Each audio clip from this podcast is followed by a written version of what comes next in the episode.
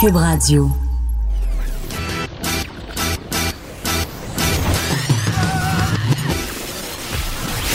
Pour elle, il n'y a jamais de mauvaise question.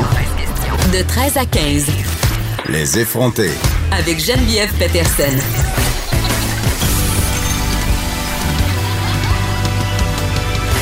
Cube Radio.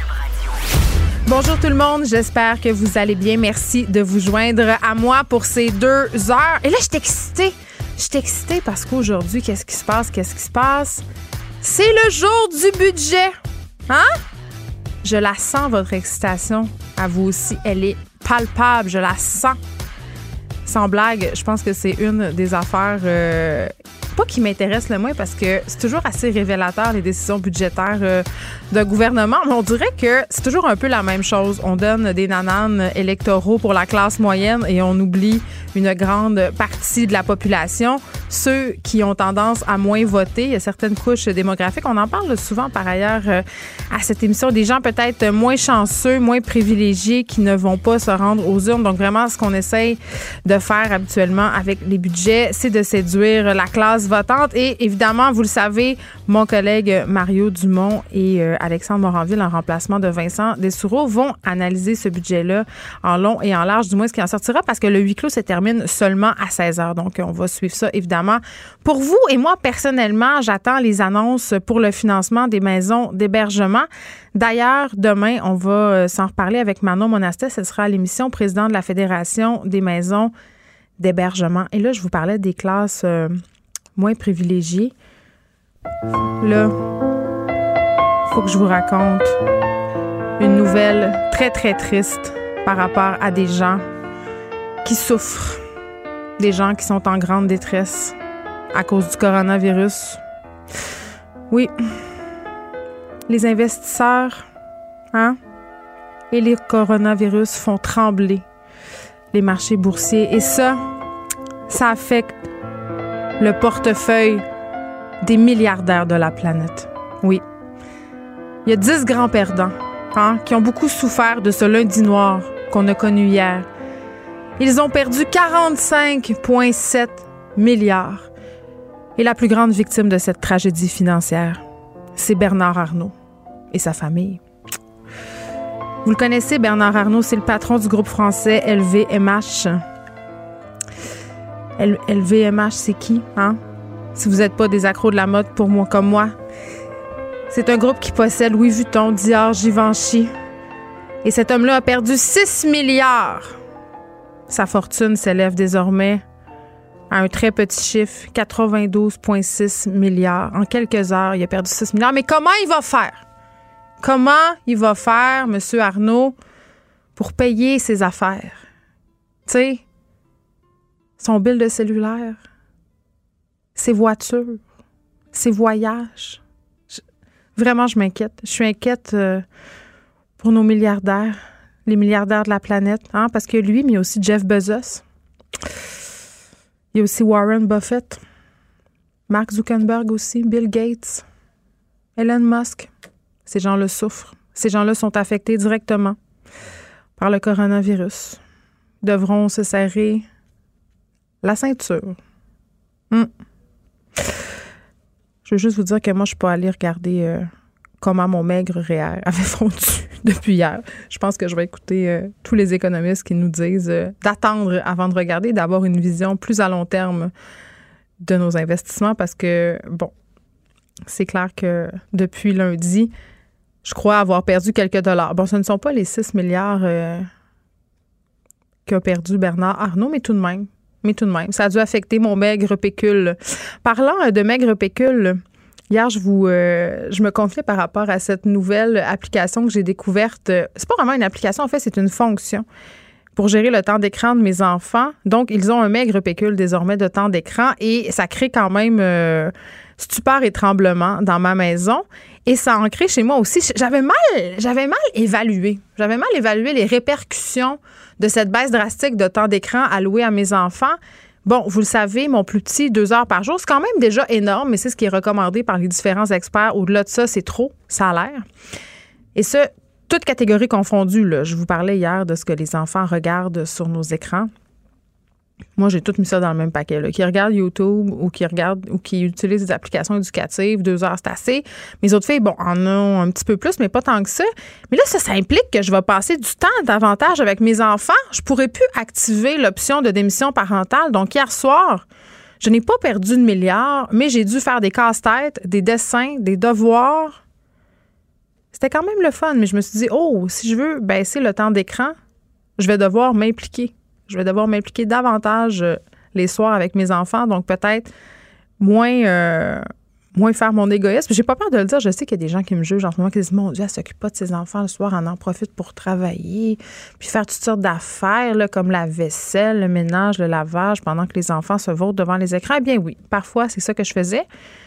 Et là, en toute honnêteté, je ne sais pas si je vais être capable de garder ce rythme-là. Je pense que certains soirs, je vais être tentée d'augmenter mes permissions, c'est-à-dire d'augmenter la durée que mes enfants pourront passer devant les écrans, mais c'est quand même une expérience familiale intéressante. je vais vous tenir au courant parce que hier, beaucoup de personnes quand même m'ont écrit pour me demander c'était quoi cette application-là. Je redis, là, c'est pas une application. Vous allez dans vos paramètres, réglages de votre téléphone. Vous, si vous avez une famille, euh, vous, si vous avez créé une famille avec l'aide d'Apple, c'est-à-dire chacun son identifiant Apple, mais c'est réglé par, euh, c'est géré pardon par un gestionnaire euh, de la famille. Vous pouvez gérer le temps d'écran de vos enfants, mais je vais vous tenir au courant parce que tout le monde trouve ça vraiment une très, très bonne idée, mais concrètement, dans le quotidien, quand on est aussi dépendant aux écrans que nous, le sommes, ça a quand même des répercussions euh, assez importante. Donc, je vais continuer à vous raconter ma saga des écrans et continuer à m'écrire parce que quand même, des gens euh, ont été tentés d'essayer. Je ne sais pas si vous l'avez mis déjà en branle chez vous, mais venez me raconter comment ça se passe et s'il y a eu euh, une mutinerie. Parce que moi, hier, mes deux filles se sont mis ensemble pour essayer de me convaincre d'avoir une heure de plus. Elles ont échoué. Elles ont dû faire des casse-têtes et des tables de multiplication. Je suis une mauvaise mère. Qu'est-ce que vous voulez? Bon, Dimanche, c'était euh, la journée internationale du droit des femmes. Et comme pour souligner cet événement-là, il y a un médecin français, le docteur Frédéric Saldman, qui est venu faire la promo d'un de ses livres sur le plateau de l'émission De quoi je me mêle. OK, ça, ça passe sur la chaîne C8. Et ses recommandations ont fait bondir les internautes. Et vraiment, là, je ne sais pas qui a décidé de donner du temps d'antenne à cet homme qui est quand même assez populaire en France, auteur de nombreux livres. C'est un médecin, un nutritionniste. Et son dernier livre porte sur ses remèdes pour vivre en bonne santé. Et là, euh, connaissant l'oiseau, je me demande justement pourquoi C8 a décidé de lui donner du temps d'antenne le 8 mars. C'est quand même assez incroyable. Je catégoriserais les propos du bon docteur de Mel Tears parce que, bon, comment je pourrais bien vous résumer cette séquence qui a été diffusée la veille, euh, donc le samedi 7 mars, dans l'émission De quoi je me mêle. Donc, le bon docteur, euh, qui est quand même un habitué des plateaux de télé, là, il faut pas se le cacher, nous présente ses remèdes pour vivre en bonne santé. Et là, évidemment, on s'attend au Saint-Pierre éternel. Mangez du curcuma, buvez de l'eau et faites de l'exercice, hein, et ce sera votre recette parfaite pour le bonheur et la bonne santé. Et là, dans ses recommandations, et je souligne au passage que non seulement c'est un médecin, mais c'est un médecin spécialiste, c'est un cardiologue, OK? On retrouvait ceci dans les choses à éviter. Donc, les choses qu'on devrait éviter de faire pour ne pas être en, pour être en bonne santé, en fait. Donc, les femmes devraient éviter de pleurer, sinon cela altère la libido des hommes. Et là, quand même, le présentateur de l'émission, Éric euh, Nolot, le, relancé à propos des larmes des femmes parce que, bon, on dit ça, puis ça a l'air d'être sorti tout droit d'un chapeau. Eh bien, non. Le bon docteur, il est allé d'études, toi, chose. Il lui a répondu que les études s'étaient aperçues que les larmes des femmes créaient chez l'homme une chute de libido importante. Mais les études ne peuvent pas expliquer pourquoi. Et là, il y avait une actrice présente sur le plateau, elle s'appelle Pascal Arbillot, elle, a demandé du tac au tac, mais alors, qu'est-ce que les, larmes des hommes provoquent chez les femmes? Et le docteur de répondre, on ne l'a pas étudié. Quelle surprise! Mais je vais faire un petit parallèle. Euh, évidemment, ce ne sera pas une étude scientifique, mais c'est assez révélateur. Je vous ai parlé récemment à l'émission de la série Love is Blind. Love is Blind, c'est une série, une télé-réalité en fait, qui est diffusée sur Netflix. Et l'objectif de cette série, on a des hommes et des femmes d'un bord et d'un autre côté, et là, on les fait se rencontrer dans des capsules et ils doivent se choisir un époux ou une épouse. Oui, vous m'avez bien entendu, là, et au bout de 30 jours, ils se marient. La série aurait pu aussi être appelée Malaise dans la civilisation, mais ça, c'est un autre dossier. Par contre, c'est une série très, très, très populaire et les couples qui en sont sortis, évidemment, font les frais de moult commentaires sur les médias sociaux, vraiment sont devenus des stars suscite euh, les discussions parce que le concept en soi, quand même, suscite la discussion. Et il y a un couple très, très populaire euh, qui va bien. En fait, c'est un couple, c'est le couple en quelque sorte qui est le gagnant de l'aventure, qui a le plus de chances de s'en sortir parce qu'on le sait, il y a des couples qui sont déjà séparés, il y a des couples qui sont fake. En tout cas, je vous passe les détails. Mais il y a un couple, Cameron et Lorraine. Eux, euh, ils ont l'air fait plus fort que les autres. Cameron, c'est un jeune scientifique gêné qui vraiment avait l'air sincère dans sa démarche de rencontrer une femme, de l'épouser, de lui faire des enfants. Je pense que d'ailleurs, Lorraine est enceinte en ce moment même. Mais Cameron, depuis sa sortie, est victime du hate des femmes car il est très sensible et il pleure tout le temps. Et vraiment, on a juste à aller faire un petit tour sur les médias sociaux pour voir que plusieurs femmes qui sont des fans de l'émission trouvent ça vraiment apparemment très turn-off de voir un homme pleurer et l'enjoignent vraiment prestement de se ressaisir, d'arrêter de brailler. Donc, est-ce que les larmes des hommes auraient le même effet sur la libido des femmes? Peut-être. Les clichés de la masculinité toxique, là, on s'en est pas encore sorti. En tout cas, c'est ce que je comprends. Bien sûr, ce n'est pas une étude scientifique. Par ailleurs, je serais curieuse de les voir, euh, les études du bon docteur euh, Salman par rapport aux larmes des femmes, mais ça a fait beaucoup réagir. Mais pas que, parce que ça, c'est, c'est la phrase la plus emblématique de cette entrevue, si je puis me permettre de parler ainsi. C'est ce qui est ressorti. Mais, entre autres conseils, il y en a d'autres qui m'ont fait bondir, moi, dans les choses à éviter notamment. Éviter le désordre à la maison. OK? Bon, les femmes qui pleurent, ça, on le sait. Ne pas boire plus de trois tasses de café par jour. Ne pas regarder de vieux films et écouter de vieilles chansons. OK. Je me demande vraiment en quoi les études démontrent qu'écouter des vieux films, écouter des vieilles chansons nuisent à ma santé. J'aimerais quand même le savoir. Ne pas exposer de photos de proches ayant plus de 5 ans. Ça, ça veut dire que si j'ai des photos de famille dans ma maison, je risque de développer un cancer? En tout cas, ça. Ne pas se comparer aux autres, ça, je peux comprendre. Ne pas dormir tard pour éviter la dépression. Ça, c'est bien. Mais il dit aussi de nettoyer tous les matins son smartphone. Il y a quand même des, docteurs, des conseils utiles, notre bon docteur Salman, pour éviter euh, de se contaminer par les microbes. Pour vrai, si on faisait des analyses de nos téléphones intelligents, je pense que ça serait dégueulasse. Pour vrai, ça serait une espèce de melting pot de microbes absolument abominable. Mais bon, euh, je retiens quand même qu'il faut que je m'abstienne de pleurer devant mon chum si je veux pas euh, nuire euh, à sa libido. Et vous savez, quand, quand j'ai vu ça circuler sur les médias sociaux, cette entrevue du bon docteur Salman, ça m'a donné une idée. J'ai eu envie de recevoir à l'émission pour réagir un peu à tout ça.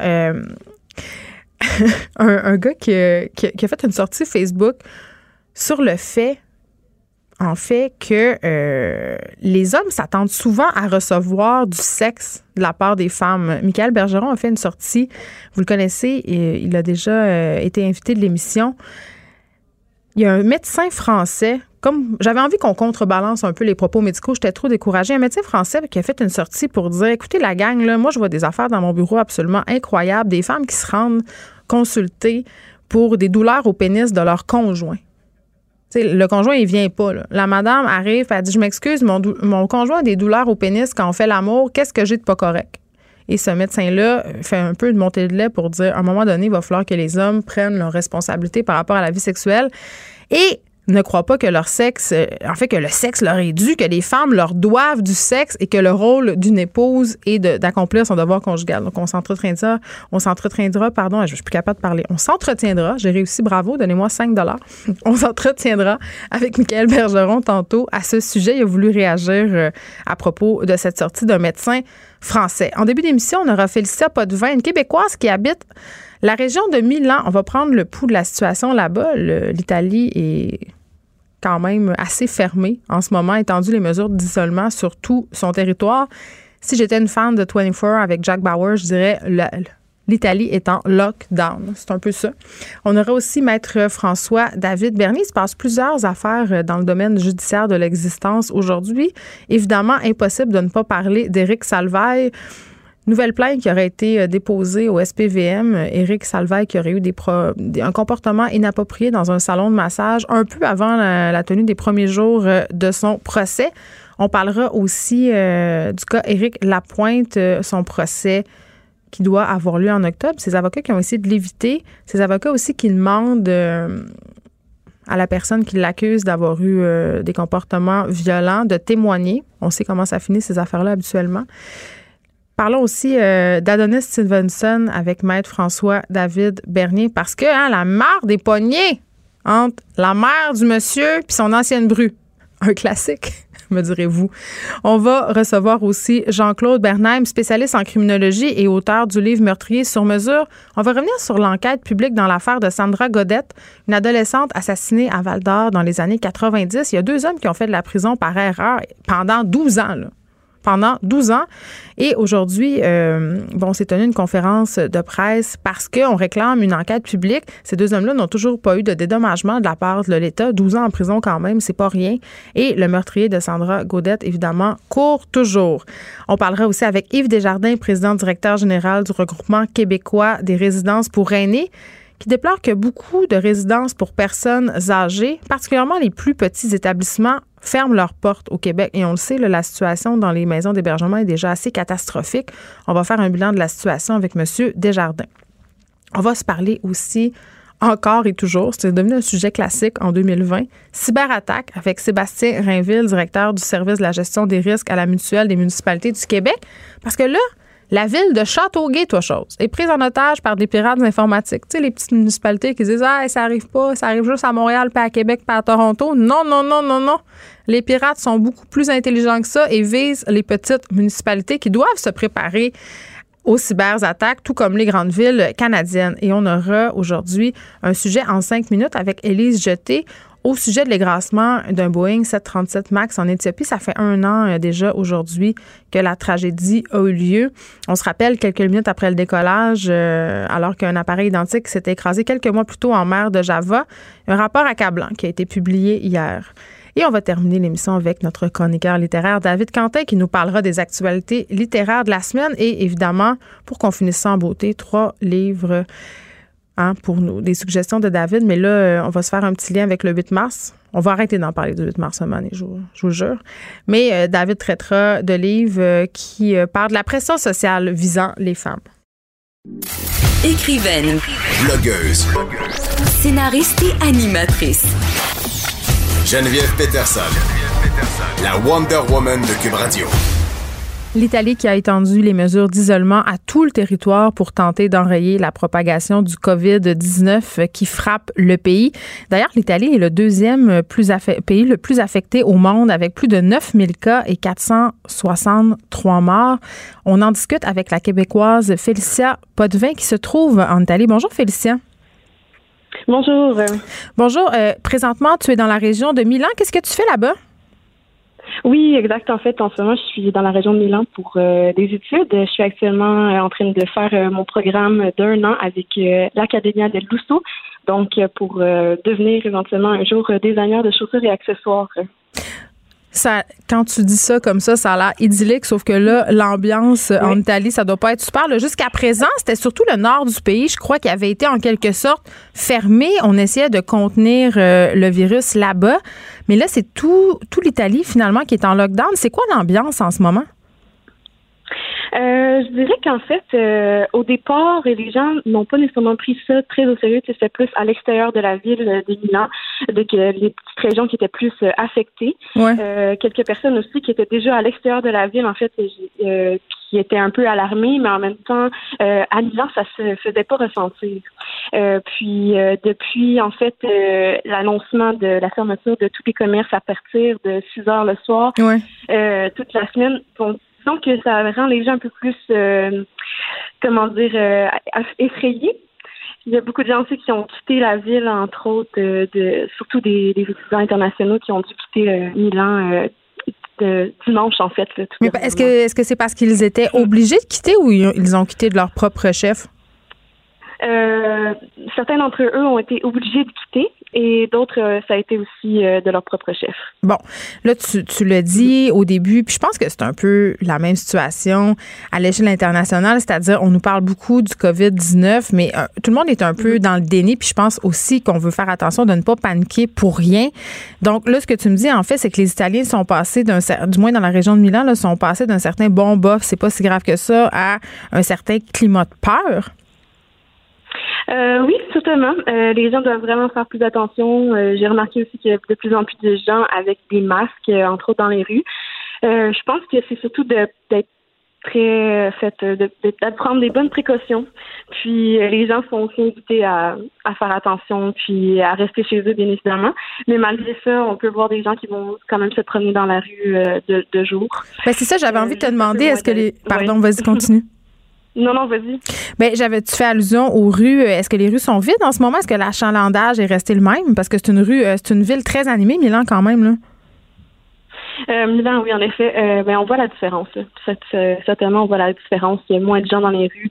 Mais il reste que, malgré cette folie-là de peur que les gens ont reçue, on voit encore des gens promènent, qui vont courir, qui vont promener leurs chiens, tout ça.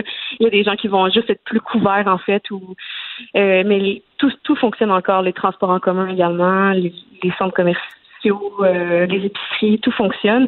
C'est juste qu'il y a beaucoup plus de règles et euh, qui, qui encadrent en fait les heures d'ouverture. Puis est-ce que les écoles sont fermées en ce moment? Euh, oui, les écoles sont fermées. C'est pas un peu ironique, euh, quand même, qu'on ferme les mm. écoles, mais que d'un autre côté, les centres commerciaux restent ouverts? Tu sais, tout plein d'endroits où on peut se réunir euh, finalement en groupe qui, qui continuent d'opérer? Ben, je pense qu'en fait, il veut peut-être protéger un peu cette partie-là de, de, la société. ce que je trouve c'est ironique, bien sûr, qu'en même temps, on est un peu confiné, donc on peut pas faire nécessairement tout ce qu'on voudrait. L'école n'avance pas non plus. Mais bon, l'avantage, c'est que mon école offre en ce moment les cours en ligne pour tout, tout euh, le programme, pas juste mon programme, également d'autres programmes. Et c'est le même cas aussi pour euh, d'autres universités aussi. Fait que toi, tu vas euh, plus à l'école en ce moment. Non, physiquement, je vais pas à l'école, mais par contre, j'ai encore accès à tous mes cours à distance avec mes professeurs en web direct, webcam et tout ça. OK, mais comment ça se passe, euh, tes journées, Félicia? C'est-à-dire là, tu suis tes cours en ligne. Est-ce que tu sors quand mm-hmm. même? Est-ce que tu continues de voir des amis ou tu te sens un peu isolée, seule dans ton appartement?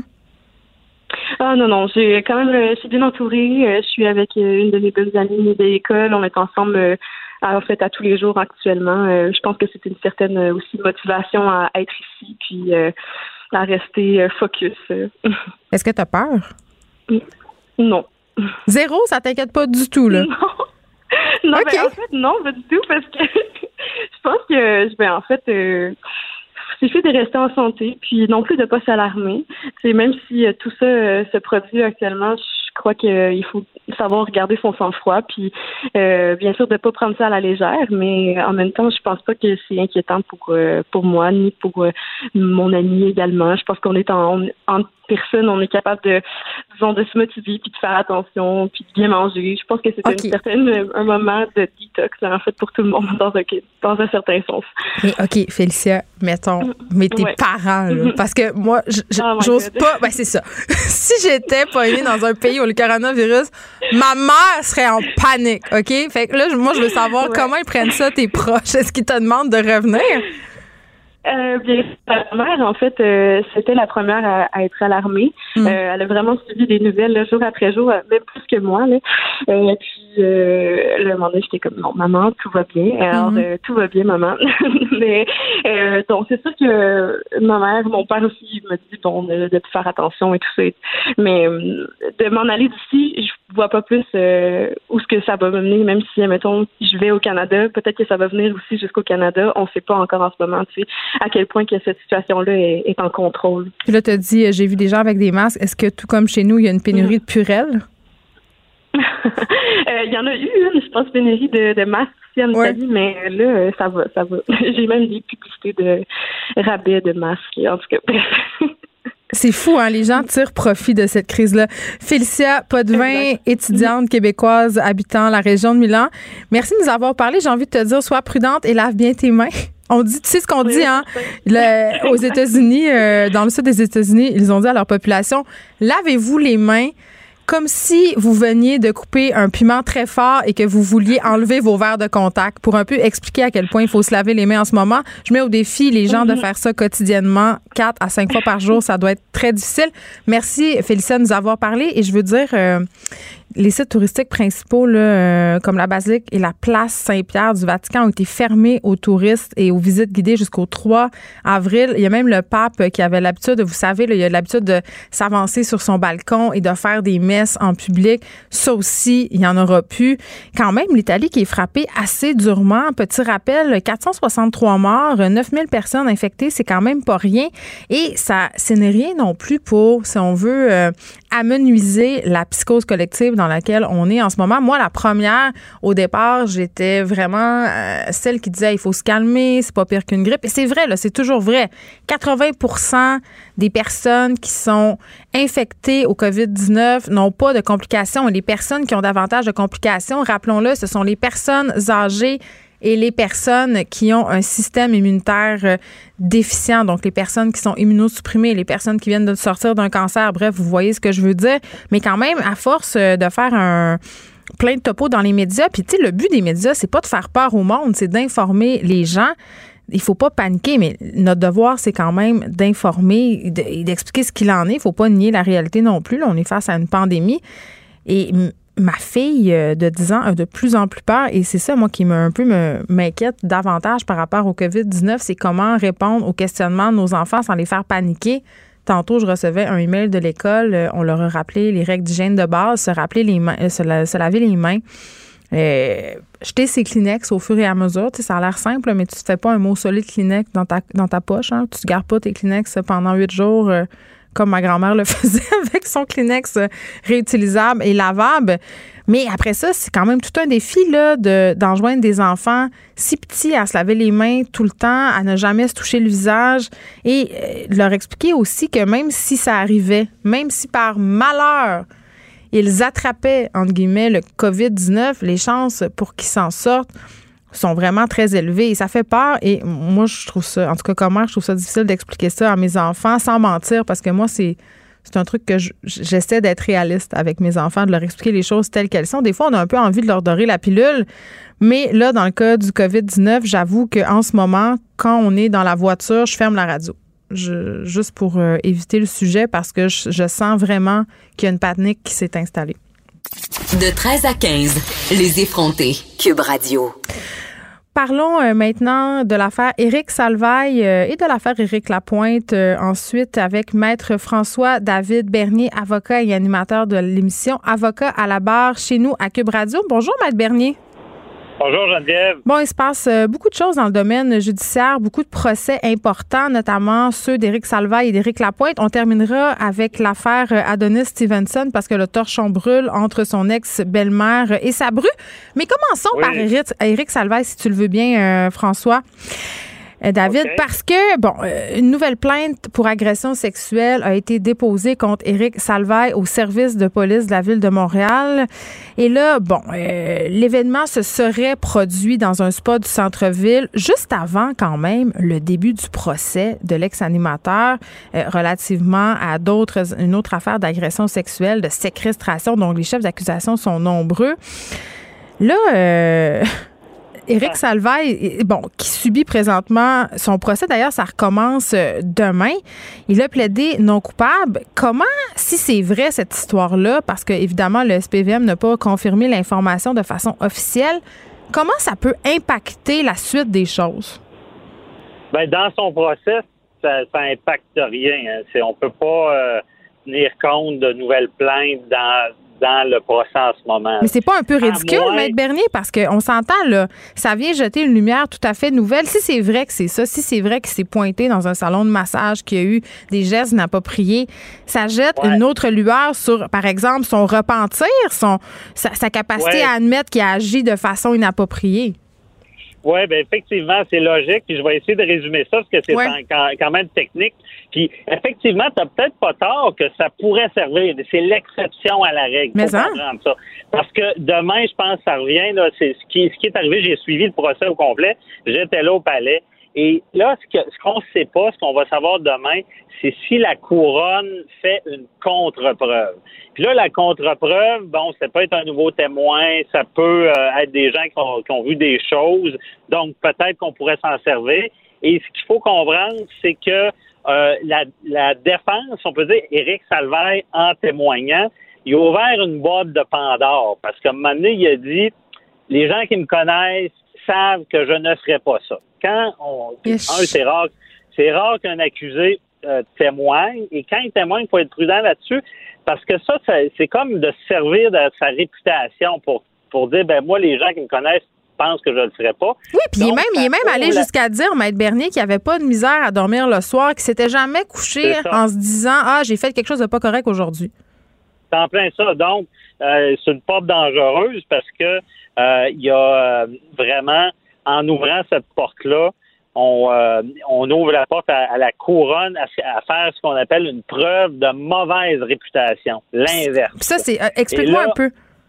Là, ça veut dire que si moi, en, temps normal, la, la, couronne, le ministère public n'a pas le droit de faire une preuve, comme j'ai dit, en se servant hmm. de, de, ta réputation, ou même quand on dit de propension. On a une propension à faire ça, ça veut dire il y a tendance à le faire tout le temps. En temps normal, la, la couronne ne peut pas faire cette preuve-là, à moins que la défense, comme Éric Salvaire, comme on vient de le dire, ouvre la porte à, cette preuve-là en se servant de sa réputation pour se défendre. Et j'aurais tendance à penser qu'ils vont le faire. Ben, c'est ce qu'on va savoir demain, l'intrigue. Est-ce qu'ils vont le faire? Est-ce que ces nouveaux émetteurs... Mais là, il faut, bien comprendre. Il y a une différence entre joindre deux dossiers et faire euh, une preuve vraiment de propension, ce qui veut dire que la personne répète le geste dans d'autres crimes. Parce que comprenez bien, quand on est jugé pour un crime, mm.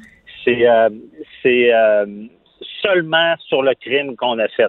On peut pas, euh, le bord n'est pas ouvert. C'est pas. On a de la misère euh, comme citoyen à se dire ça. C'est comme si euh, c'était un peu paradoxal parce qu'on les connaît les informations, elles sont publiques, mais on peut pas s'en servir. C'est pour des questions de droit là, tu vas me dire, mais quand même. C'est limité. Ouais. Bon, ben, c'est tout le temps le principe. Hein, les, les, droits des accusés, il y en a qui sont morts là-dedans, il y en a qui ont été à tort dans le temps. Fait qu'on a un système très sévère là-dessus. C'est pour ça. Mais là, à suivre, euh, ces nouveaux éléments-là, c'est quoi? Puis je trouve ça bizarre quand même qu'on sache déjà qu'il y a une plainte. Habituellement, une plainte, c'est confidentiel. Il n'y a pas d'accusation. Puis est-ce que c'est pas bizarre que ça sorte la veille de, la reprise euh, du procès? Ben moi, je trouve ça louche, honnêtement, parce qu'au procès, on a parlé d'exhibitionnisme, disant que se montrer son pénis, c'est pas une agression, c'est faire de l'exhibitionnisme. Là, moi, ce que j'ai entendu, c'était pas tant d'agression, mais des plaintes d'exhibitionnisme, on sait pas trop c'est quoi. Puis théoriquement, soit qu'il y a eu du coulage, qu'on appelle, puis que la police a coulé de l'information, ce qu'on n'espère pas, ou c'est le plaignant qui en a déjà parlé. Puis moi, dans ce temps-là, c'est sûr que est-ce qu'il faut faire attention avec les personnalités connues? Il y en a des fois qui, qui veulent aider leur dossier. Puis c'est ce qu'on prétend du côté de la défense, disant que Raoul euh, Duguay euh, était, euh, dans le fond, en mission. Avait tout intérêt à ce que ça sorte. Je comprends. bon, parlons d'un autre procès très, très public, celui d'Éric Lapointe, qui devrait se tenir le 27, 28 et 29 octobre prochain. Là, euh, j'imagine que ce procès-là aussi sera très, très médiatisé. Et ma question, quand même, euh, je me la pose aussi dans le cas de Salvaille, mais on le voit déjà. Mais pour le cas d'Éric Lapointe, qui est quand même, somme toute, assez différent, je me demande, euh, mm-hmm. Maître François Bernier, est-ce que les tribunaux prennent des mesures particulières dans le cas de procès comme ceux-ci, de procès très médiatisés, pour pas que ça vire en cirque? Oui, non, ils peuvent rendre des, des ordonnances, là, mais ça, comprenez que c'est bizarre ça parce que euh, on peut euh, les médias puis le public peut pas influencer, exemple, la décision d'un juge ou la décision d'un jury. Mais je, je donne comme exemple le procès des risques salvaires. Un, ils l'ont un peu échappé, ils ont mis ça dans une petite salle. Ils ont eu plein, plein de problèmes parce que. Ben c'est peut-être parce qu'ils voulaient pas qu'il y ait trop de monde. Justement. Non, mais ils n'ont pas le droit de faire ça parce qu'un procès, c'est public. Puis il y avait il y avait une salle de débordement. Ça veut dire c'est prévu déjà. Tout le monde a le droit d'assister puis quand il n'y a plus de place, ils ajoutent des salles qu'on voit. Puis il y a des TV? OK, je comprends. Il y a des TV. Et là, il y a eu des bugs, ça en était une blague. La salle était bien trop petite. Puis c'est drôle parce qu'il y a pour dire comment la, médiation, ils pensent quand même parce que le jeu, les, avocats dans Salvage, c'est encore un parallèle, voulaient plaider par écrit. Puis là, le juge a dit non, non, avec la nature de ce procès-là, qui est public, qui est extrêmement suivi, on ne peut pas faire ça. Je je savais même pas que des excusez-moi ah je savais pas que des avocats pouvaient plaider par écrit. Oui, oui, ça se fait des fois quand on a des grands gueules, comme on dit. Oui. Quand on sait qu'on va trop parler, là, puis euh, ça va durer des jours, des jours. Puis ce qui va arriver dans Salvaire, c'est qu'il va y avoir une partie écrite, il va y avoir un plan de plaidoirie, puis il va y mm. avoir euh, une joute oratoire également. Mais oui, des fois, on peut plaider par écrit, puis surtout, euh, c'est le cas en appel. En appel, c'est comme des plaidoiries écrites. Là. Et là, on a... tu sais, tout ça, c'est quand même public puis à quelque part, euh, on est on est arriéré au Canada là-dedans parce qu'il y a bien d'autres pays qui mettent la caméra carrément dans la salle de cours. Là, pensez aux Oui, mais aux États-Unis, euh, ça vire en ça vire justement en espèce de télé-réalité judiciaire. C'est pas toujours. Euh, mais les pays scandinaves aussi, ils ont, certains procès font ça aussi. Mais il faut faire attention, c'est certain que ça déraille pas. On apprend que l'avocat de la défense souhaite déposer une requête dans le but d'obtenir des déclarations de la peignante. Le but, j'imagine, c'est d'invalider son témoignage?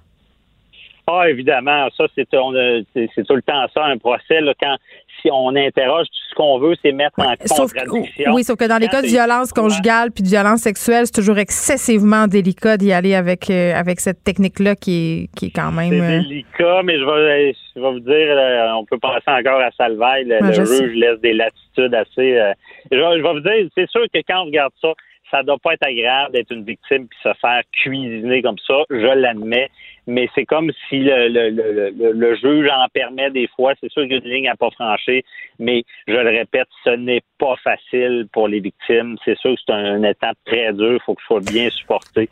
Parce que c'est des contrats interrogatoires musclés. C'est ça, c'est qu'on tu sais, quand on dit parlez pas trop dans les médias, écrivez pas trop, nous, mm. souvent, les avocats de la défense, on, dit aux clients, parle pas à la police, fais pas de déclaration, parce que tout ce que tu as dit par après, tu peux être en contradiction, puis ça devient encore plus dur quand tu as dit quoi, parce que, exemple, encore une fois, de Salvaille, Duguay avait, a été tellement précis pour des détails. Moi, j'aurais dit, fais pas ça. Tu vas te nuire. Ça fait tellement longtemps. Il y a tellement de précision que la défense a pris ça et a viré ça de bord pour essayer de faire perdre la crédibilité. Puis c'est là qu'on voit, c'est là qu'on voit que peut-être justement cette idée de faire un tribunal qui se consacrerait, une chambre qui se consacrerait presque exclusivement aux affaires de violence conjugale et d'agression sexuelle, ça serait peut-être une bonne avenue. Parlons. idée. Oui. je viens de te dire en finissant, faites attention, autant que je suis pro-victime, il y a des victimes, mais je vous garantis que dans le système, il y en a qui s'en servent pour mettre dans le trouble d'autres, puis je l'ai vu de mes yeux vus souvent. Ça existe, pensez pas que ça existe pas, ça existe aussi. Oui, mais c'est quand même la minorité, là, Maître Bernier. Non, non, non, non, c'est pas la minorité. Ben, non, non, non, non.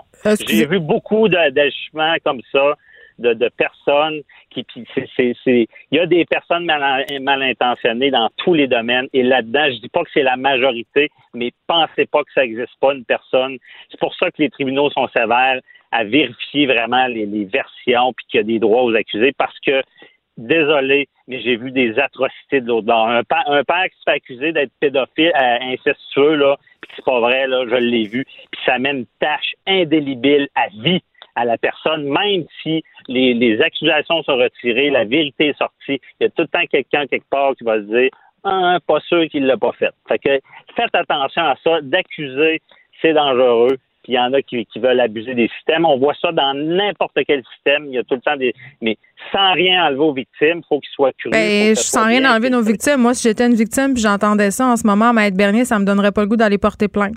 Vraiment non, pas. mais ça a beaucoup. avant, moi, je disais ça. J'avais même dit ça à la télé que si moi je me faisais agresser, j'irais même pas porter plainte. Mais ça, avant tout ça a beaucoup évolué. Maintenant, tu arrives au poste de police, t'es bien mieux encadré qu'avant. Tu n'as pas de chance de pogner comme dans le temps, de pogner un policier qui est pas de bonne humeur puis qui, euh, puis qui te croit pas. Il y a, il y a, il y a des, des, euh, des, des, travailleurs sociaux qui sont là, ils vont t'écouter, ils vont vraiment, tu sais, ils, ils voudront pas te planter. Fait que ça a changé beaucoup et il faut toujours, toujours, à, le plus rapidement possible porter plainte parce que ça peut tout changer. Quand tu attends 20 ans, là, on le voit dans bien des procès. Mais il n'y a pas de délai de prescription quand même. Non, il n'y en a pas comme aux États-Unis, c'est à peu près 10 ans. Ici, il n'y en a pas. Mais ça rend tellement complexe les plaintes. Fait vont le dire aux victimes, allez immédiatement. Puis mm. lavez vous-même pas. Il faut aller à l'hôpital, trousse de, de, de, médico-légal. médico-légal police, mais, le plus c'est pas évident. Mais Bernier, je trouve, je trouve que c'est une pente assez glissante sur laquelle vous vous avancez. Je comprends bien qu'il y a des faux témoignages dans nos tribunaux. Je comprends aussi faut que. Le dire, parce que les gens ne disent pas, mais ben, sans rien enlever, ça existe.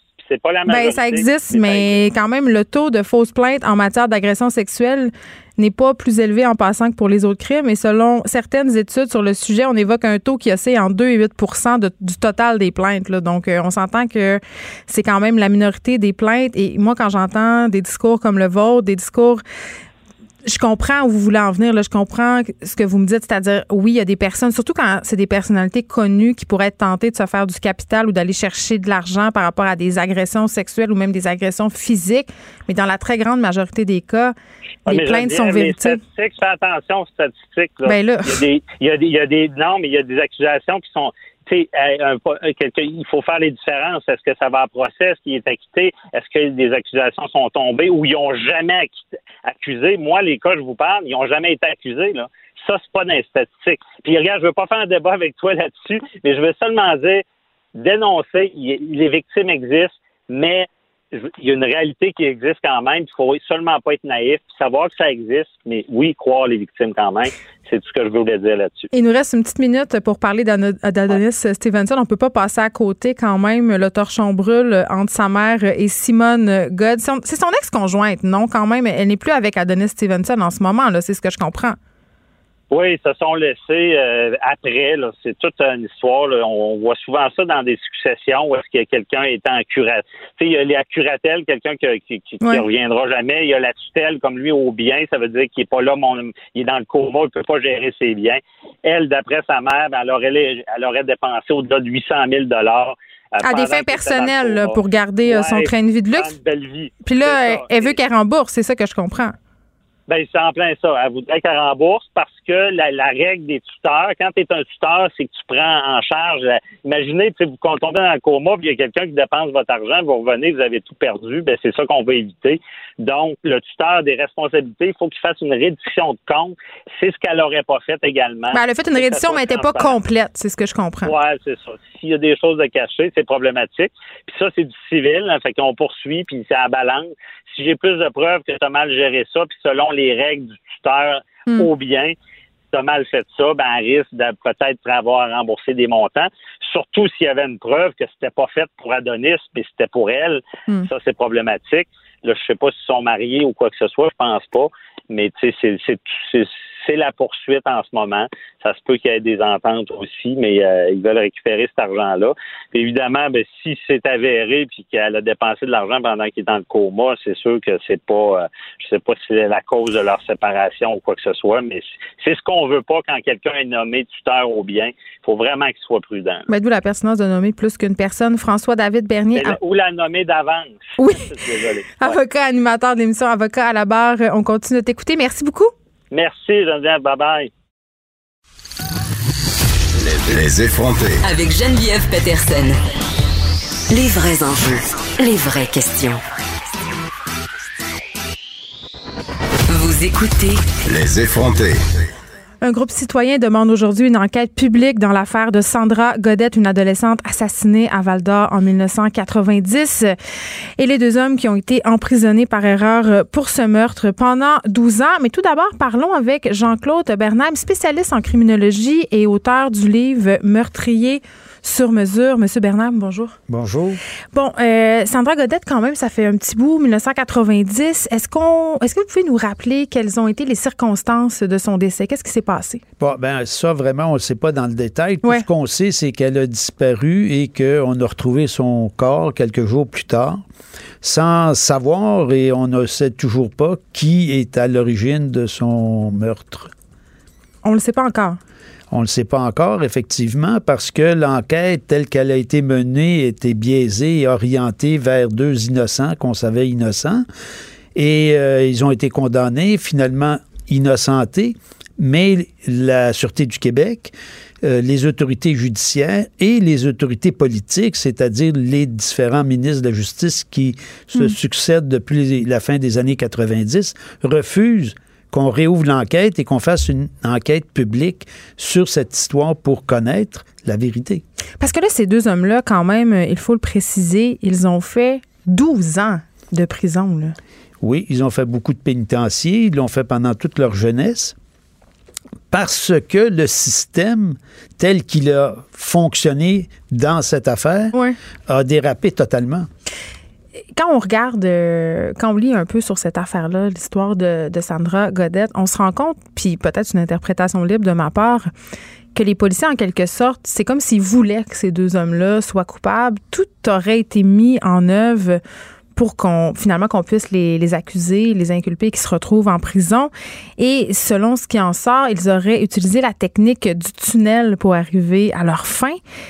C'est quoi la technique du tunnel? Bon, la technique du tunnel, c'est d'avoir une, euh, un objectif à atteindre et puis qu'on élague tout ce qui ne va pas dans cet objectif-là. Mais dans ce cas-ci, c'est pas vraiment la technique du tunnel. Hmm.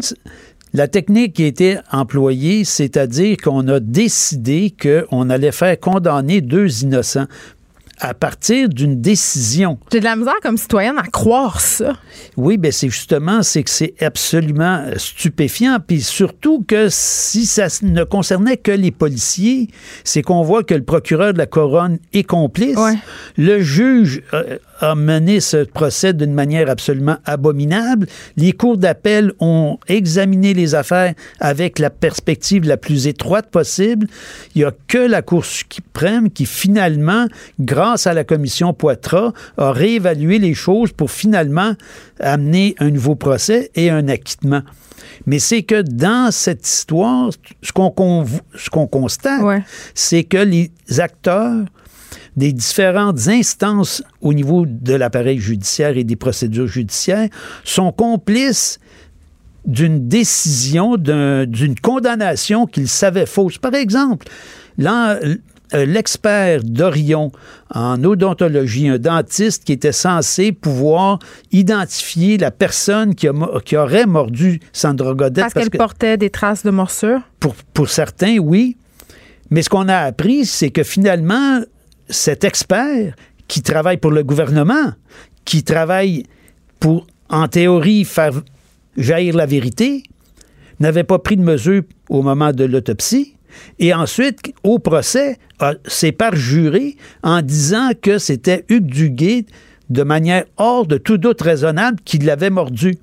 Et on apprend 16 ans plus tard qu'il n'a pas pris de mesure donc, il est incapable de faire des mesures, donc de vérifier hmm. si la dentition de Hugues Duguay pourrait potentiellement correspondre aux marques qu'on est censé avoir vues sur le corps de Sandra Godette.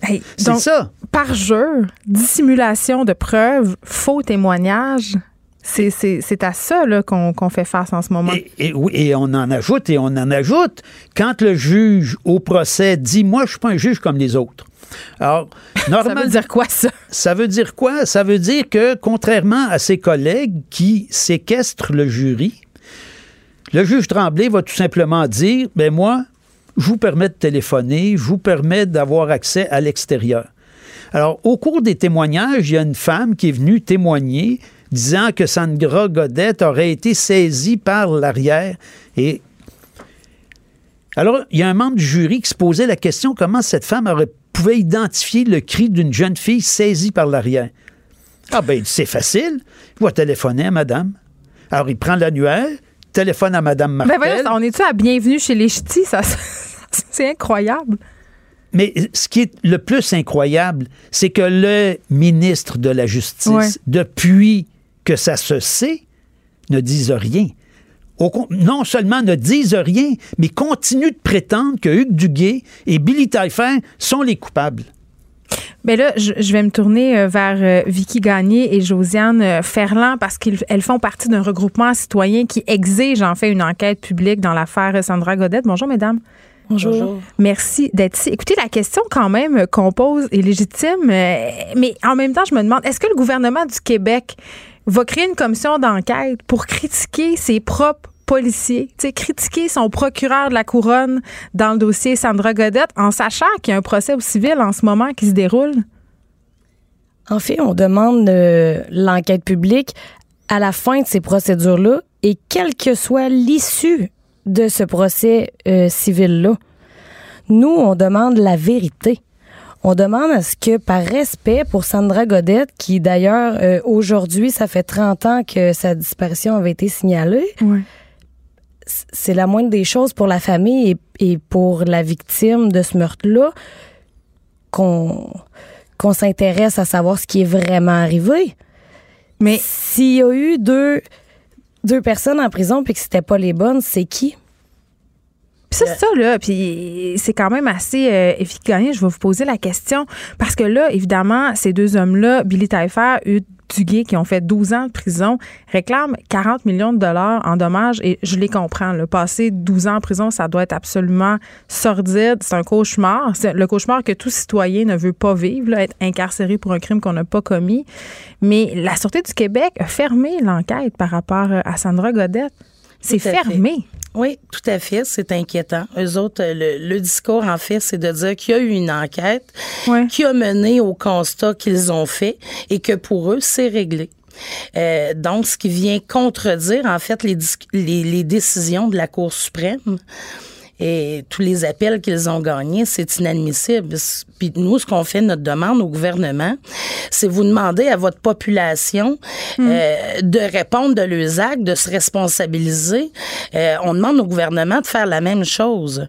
Donc, euh, s'il y a eu s'il y a eu des problèmes dans cette enquête-là, on parle de, de, de d'avoir caché des preuves. Euh, on parle de ne pas avoir donné euh, accès à de la documentation. Il y a vice de procédure, très certainement. Exact. Ben, il y a plus que des vices de procédure. Ben, effectivement. On peut, on peut prendre en exemple, euh, il y a une dame qui avait fait une déclaration. sa déclaration a évolué en trois fois. Là, au premier tour, on parle de j'ai rien vu, j'étais couché puis je dormais. la deuxième déclaration évolue encore, puis à la troisième déclaration, elle est capable de nous dire qu'il y a du bruit, à quel moment ça s'est passé en bas de chez elle, qu'il y a eu des coups de poing sur la table, des douches qui se sont pris. Ça va. Oui, oui, elle vient qu'à en finir, qu'à décrire les suspects, même les habillements, puis à l'heure qu'ils partent, qu'ils quittent la place, là. Josiane Ferland. Tu sais, là, il y a une page Facebook en ce moment. Il y a 10 000 personnes qui font partie du groupe Sandra Godette, la population exige des réponses. Là, on a affaire euh, à un cas où on n'a pas de meurtrier. La, SQ a fermé le dossier. C'est important que cette chose-là, selon vous, soit menée jusqu'au bout pour que la population garde confiance en notre système de justice? Bien, définitivement. C'est rendu à un point où les gens se demandent euh, comme vous l'avez dit tantôt, euh, ça s'en va où ça? ça c'est gros, c'est énorme à quel point il y a eu des gens impliqués dans ce mensonge-là qui a perduré au fil des années? Ça en est pratiquement incroyable. Combien on vient à se questionner combien il y en a en prison en ce moment qui n'ont pas d'affaires là. Bien, je, me, je me retourne sur euh, vers Jean-Claude Bernard. Est-ce que ça arrive souvent des cas comme ça d'erreurs judiciaires? Des erreurs judiciaires, il y en a un certain nombre. Il y en a beaucoup plus qu'on pense dans le sens que il y a beaucoup de gens qui vont plaider à des infractions, disons, relativement mineures parce que le système de justice les accule au pied du mur, parce que les procédures durent de manière indéfinie et qu'ils n'ont pas les moyens financiers de se défendre. Il faut bien voir que... Donc, ils vont, ils vont, ils vont se dire... Ils vont plaider coupables. Oui. Ben, vous vous, êtes, vous vous étonnez, mais tout le monde s'étonne que Billy Taillefer ait signé une déclaration comme quoi il aurait commis le meurtre. Tout le monde se détonne. Comment ça se fait? T'es innocent puis t'as signé une déclaration. Mais c'est que c'est le contexte. Est-ce que été soumis à une, pression pour le faire aussi quand ça fait 18 heures que tu te fais interroger, que t'as pas dormi? Euh, j'imagine que. Oui, il y a lors d'un interrogatoire, il y a des pressions. Puis lors des procès, ben, il y a d'autres pressions par les délais, par les coûts, par mm. le, contexte. Alors, l'État a des ressources à l'infini. Parce que si on revient sur le 40 millions dont vous avez parlé en demande d'indemnité, mais regardez les dizaines de millions qui ont été dépensés depuis dans l'affaire Sandra Godette pour que ça dure et ça dure. Parce que le procès aussi, il y a eu un premier procès, trois cours d'appel, une cour euh, suprême, la commission Poitras, puis maintenant des avocats qui sont payés pour faire durer, parce que le recours civil, ça fait 16 ans que ça dure. Fait que pendant 16 ans, des avocats de la ville de Val d'Or, combien ils n'ont mis dans leur poche? Puis les avocats du gouvernement, combien ils ont mis dans leur poche? Plus tous les officiers de la, de la Sûreté du Québec qui interviennent pour dire que tout est correct, que tout va bien, puis qu'on rouvre pas l'enquête. Ça, ça fait combien de millions? Josiane Ferland, vous vouliez réagir? Oui, parce qu'on parle des policiers, puis on parle. Mais c'est ce qui est aberrant là-dedans, je crois que c'est de se poser la question. Euh, nous, quand on leur pose euh, des questions, tout revient toujours. Euh, ils se cachent toujours derrière cette enquête qui, est en cours. Ben, sur le procédure civile qui est en cours, en fait. on parle de devoir de réserve, on parle de devoir de loyauté. Je suis d'accord, mais envers qui? Envers la population ou vos collègues? Exactement, envers l'organisation ou envers euh, les collègues avec ben, C'est sûr qu'on n'aime pas paraître mal. C'est... Qui gagner. Ben en fait, exactement. Puis c'est là qu'on dit que c'est un stop euh, assez d'essayer de, de, de, jouer dans l'apparence parce que c'est ce qui se passe. On essaye de démontrer que notre système de justice va bien quand c'est mm. pas le cas. Ce qu'on demande par la, la demande d'une commission d'enquête publique, en fait, c'est la transparence, la cohérence du gouvernement. Donc, si le gouvernement, lui, peut, le, ministère de la Justice peut, peut demander aux contrevenants d'être honnêtes, d'assumer de, les choses, euh, puis de faire amende honorable. Euh, je, crois qu'il est l'exemple euh, pour la population également. Il se doit lui aussi, et même en premier lieu, notre ministère de la Justice, de faire, euh, de faire preuve de transparence. Et pas juste pour Billy Hughes. Exact. C'est pour la victime. C'est pour la victime, la victime principale de cette histoire-là, c'est Sandra Godette et sa famille. Mais en terminant, avez-vous eu des contacts avec sa famille par rapport à cette initiative citoyenne qui a été prise? Oui, quelques-uns. Je vais laisser Vicky en parler, mais je tiens à préciser que dans le documentaire, meurtrier sur mesure, le père le nomme. Le père qui est décédé le 23 décembre dernier sans savoir la vérité sur les circonstances ayant amené au décès de sa petite fille. Et il le dit, je ne les ai jamais cru coupables. Exact. Puis la mère dit, nous, on est prêt à pardonner, mais à qui? Et ça, c'est très violent d'imposer ça à une famille, une mère, un père, de ne jamais savoir qui a fait ça et les raisons pourquoi. Et, leur laisser ce sentiment-là en fait, que le fait n'était pas assez important pour mettre toute l'énergie nécessaire pour en venir qu'à la vérité. Puis c'est ça qu'on demande ici aujourd'hui au ministère au ministère, au ministère de la Justice, puis à la ministre Sonia Lebel, ce, ça se doit d'être fait que Sandra, euh, vous demandez que Sandra Godette ait la justice auquel elle a droit? Oui, absolument. Faisiez allusion euh, à une série documentaire, euh, c'est tiré de votre livre Meurtrier sur mesure, Jean-Claude Bernam, et c'est présentement sur Illico. Merci beaucoup de nous avoir parlé, Jean-Claude Bernam, spécialiste en criminologie et auteur de ce livre, Vicky Gagné et Josiane Ferland, qui font toutes deux parties de ce mouvement citoyen pour qu'il y ait une enquête publique sur l'affaire Sandra Godette. Merci de nous avoir parlé. Merci beaucoup. Merci à vous. Les effronter. Deux heures où on relâche nos bonnes manières.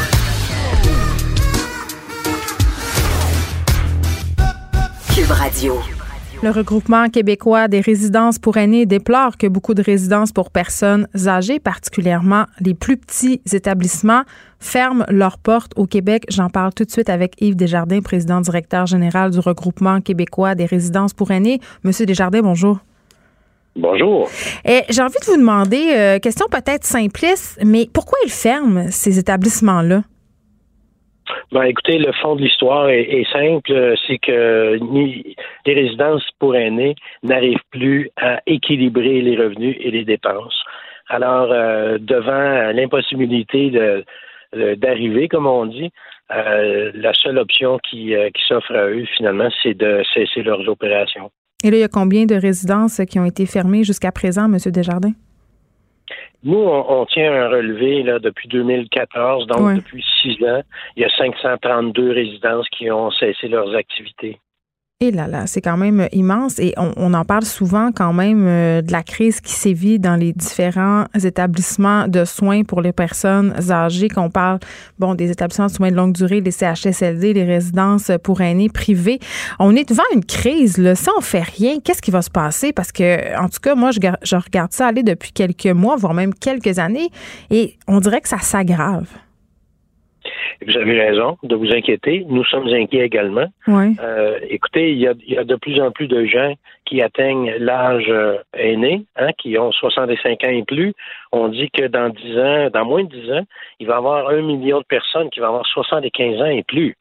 Alors, euh, ces gens-là, parfois sont en perte d'autonomie, ont besoin d'hébergement. Hmm. Le réseau de la santé actuellement avec les CHSLD est congestionné, il manque 3000 places. Alors, si nous, on, est, on, pourrait prendre la relève, mais si on ne fait rien pour maintenir les résidences pour aînés, vous avez raison, on s'en va directement dans le mur. Oui, parce qu'il faut les. Puis je m'excuse de dire ça, mais il faut les parquer quelque part, ces gens-là, à un moment donné. Ils vont, on est, vous l'avez dit, le vieillissement de la population, on s'est déjà commencé. Les personnes âgées vont être de plus en plus nombreuses. Et c'est dommage parce que, bon, souvent, quand on parle de la question des résidences pour aînés, c'est beaucoup des chiffres qu'on voit circuler. Là. Vous m'avez parlé tantôt de 530 quelques fermetures. On est dans la statistique, mais la vérité, c'est que derrière les statistiques, il y a des humains. C'est quoi l'impact? Sur ces humains-là? C'est ça qui est le plus euh, effroyable, je dirais, c'est l'impact autant sur l'aspect physique que psychologique. Vous savez, un mm. déménagement, pour vous, pour moi, peu importe notre âge, ça a toujours un impact. C'est un des plus grands stress. Absolument. Il faut changer nos habitudes, il faut revoir nos façons de faire, euh, tout le stress qui accompagne le déménagement. Ah, quand on gagne en âge, c'est encore plus important. Et en plus, vous savez, les gens, les aînés ont parfois un tissu social assez limité. C'est euh, la dame d'à côté, c'est le voisin d'en face, ce sont les employés de la résidence. Mm. Alors, quand on ferme la résidence, c'est tout leur milieu qui s'écroule. En plus, euh, parfois, en région, il n'y a pas d'autres résidences pour prendre la relève. On déménage ces gens-là loin de leur communauté. Mais on les met où? Écoutez, il y en a, ah, ben, souvent, c'est le réseau de la santé qui les récupère, ceux qui sont en plus grande perte d'autonomie. C'est pas optimal. On institutionnalise des gens qui n'ont pas à être institutionnalisés. Ils prennent la place de quelqu'un qui n'aurait pas besoin. Bref, il faut maintenir des résidences pour aînés ouvertes. C'est un système. Mais, ben, ben, ce que vous me dites, en fait, c'est que vu qu'on délocalise ces personnes-là et qu'on met des personnes âgées euh, bon, en milieu hospitalier, ça a un effet direct sur notre système de santé. Et sur les finances. Moi, j'aime mieux parler de l'aspect euh, humain, mais vous avez raison, il y a un aspect financier important pour la société. Ce sont des coûts élevés.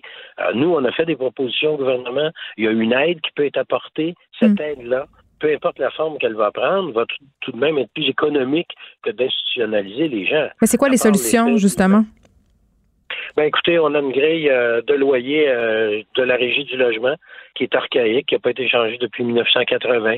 On est pris euh, pour ne on ne peut pas augmenter les loyers pour parce que ce sont les revenus pour équilibrer avec les dépenses. Les aînés ont parfois des revenus limités, ne sont pas capables d'assumer cette hausse de loyer-là.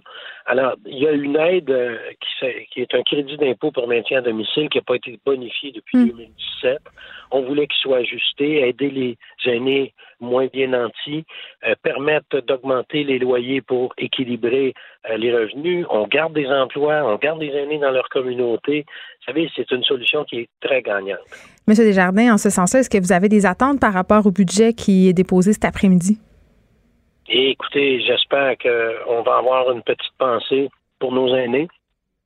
Vous savez, on dit qu'on a une situation financière qui est euh, très favorable actuellement. Les coffres sont pleins. Euh, je comprends qu'il y a des programmes, je comprends qu'il y a des besoins. Je voudrais juste pas qu'on laisse de côté nos aînés, ceux qui ont bâti le Québec, Mais regardez. ceux qui ont besoin d'une vie calme, quiétude et euh, tranquille. On peut tout seul dire que souvent et malheureusement aux yeux du gouvernement, les, personnes âgées, les aînés sont considérés comme des citoyens de seconde zone parce qu'ils ne sont plus rentables, entre guillemets, au niveau fiscal? Ben, je, partage un peu votre avis. Euh, souvent, ils sont laissés pour compte. Moi, je voudrais qu'on ait une petite pensée pour ces gens-là qui ont fait que notre société québécoise est rendue où elle est rendue actuellement. Et je pense qu'un coup de pouce pour les aînés, surtout ceux qui ont des, des revenus plus faibles, je pense que on ne mettra pas l'État en faillite. On pourrait maintenir les résidences. Écoutez, c'est, on a fait des représentations. C'est au, gouvernement maintenant à prendre ses responsabilités et à agir. Vous l'avez bien dit, ils ont bâti le Québec. On leur doit bien ça. Yves Desjardins, président directeur général du regroupement québécois des résidences pour aînés. Merci de nous avoir parlé. Ça fait plaisir. Merci à vous. De 13 à 15. Les effrontés. Tandis qu'un docteur français suggérait récemment aux femmes de ne pas pleurer hein, pour ne pas nuire à la libido de ces messieurs, un autre déplorait sur les ondes de France Inter que tant qu'on voit encore euh, beaucoup de gens qui voient le sexe comme un dû, on allait avoir un méchant problème. J'en parle avec Michael Bergeron, chroniqueur indépendant et auteur. Bonjour Michael. Bonjour Geneviève. Ça fait longtemps qu'on s'était pas jasé. Je suis très contente que tu ben sois de retour à l'émission. Écoute, euh, bon, euh, au début, euh, tantôt, je parlais de ce docteur qui est allé, ma foi, de propos très maladroits, surtout la veille de la Journée internationale du droit des femmes. J'avais envie qu'on contrebalance un peu parce que souvent, les médecins ont le dos large. Je sais pas si tu es d'accord avec moi, mais on critique beaucoup leur discours, en tout cas moi. Et là, j'étais, en tout cas, tout comme toi, fort contente de voir qu'un médecin français prenait la parole pour demander aux hommes de prendre en quelque sorte leur responsabilité par rapport à leur sexualité. Il a fait euh, une chronique, un texte. Est-ce que tu peux euh, nous en parler un peu? Pourquoi ça te fait réagir, toi? Ben moi, ça m'a fait réagir premièrement parce que ben, je me suis reconnu en fait. Pour vrai, euh, ok. Parce que bon, le, parce que le médecin, bon, en gros, euh, pour mettre en contexte quand même, c'est un médecin qui à chaque semaine fait des chroniques dans ouais. France Inter. Et ben là, il a pris le moment de la chronique où parfois il parle de maladie, il parle de prévention, il explique comment ça fonctionne dans le système de santé. Et là, il a vraiment pris un moment pour juste évoquer à quel point il, reçoit des femmes dans, dans son cabinet qui ben en fait, ça témoigne de, de comportements, euh, je vais utiliser le mot euh, douteux ou euh, peut-être des fois carrément merdique, en fait, malsain de la part des hommes qui, qui remarquent en fait que les femmes subissent. Donc, il a eu envie de consacrer sa chronique à ça, en disant qu'il en a marre de ces comportements-là qu'il peut observer directement ou indirectement. Et ben voilà, moi en fait, je me suis reconnu parce que je pense que depuis que je suis adolescent que que je n'en reviens pas en fait de ces comportements-là, puis que j'ai hâte qu'on passe à autre chose, mais ça ne change pas si vite que ça. Donc, j'étais juste, moi, très content de voir que, ben voilà, un autre homme aussi en a marre de voir ces comportements-là continuer. Je, veux juste qu'on donne quelques exemples, Michael Bergeron, parce que c'est quand même quelque chose. Là, euh, il y a une dame euh, qui a consulté le médecin en question parce que son mari avait mal au pénis lors des rapports. Et quand, euh, quand bon, le couple a échangé à ce sujet, le mari l'a enjoint d'aller consulter car il pensait que c'était de la faute de sa conjointe. tu sais? C'est atroce. Ben, je veux dire, moi, je dis ça, puis je suis comme, mon Dieu, ça a presque l'air inventé. Et là, le médecin dit, écoutez, j'ai pratiqué tous les examens d'usage. La femme était en parfaite santé et l'homme, et là, pardon à ceux qui sont en train de dîner, urinait du pu, là, littéralement. Donc, je trouve, en tout cas, je sais pas si tu vas être d'accord avec moi, mais je trouve qu'en matière de sexualité, souvent, la, la femme euh, a le dos large, c'est-à-dire qu'on remet en quelque sorte la charge sexuelle ou la charge mentale de la sexualité sur le dos des femmes et on, c'est juste la contraception, c'est quand même un bon exemple. C'est la femme qui doit gérer tout ça, qui doit prendre des pilules, qui doit euh, se faire mettre un stérilet parce qu'il y a beaucoup d'hommes qui ne veulent pas non plus prendre en charge, par exemple, une vasectomie. Mhm. on voit, c'est que souvent, malheureusement, euh, c'est encore le plaisir de l'homme qui est souvent priorisé ou qui est comme mis en avant ou que c'est ça qui compte. Et ben, je pense que ça amène ces comportements-là.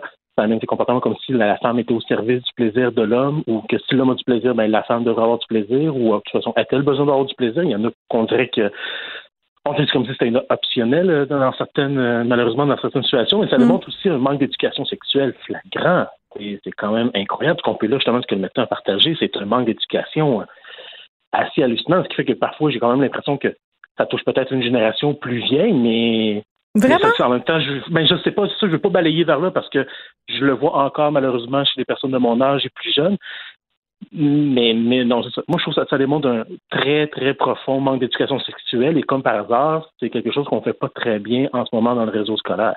Puis un des trucs euh, que le médecin soulignait aussi, c'est cette idée que le sexe, en quelque sorte, à l'intérieur euh, d'un couple, est vu comme une espèce de devoir. C'est-à-dire que pour les hommes, le sexe leur serait dû. Oui, ce qui est, une très étrange idée. Mais ben, c'est très présent.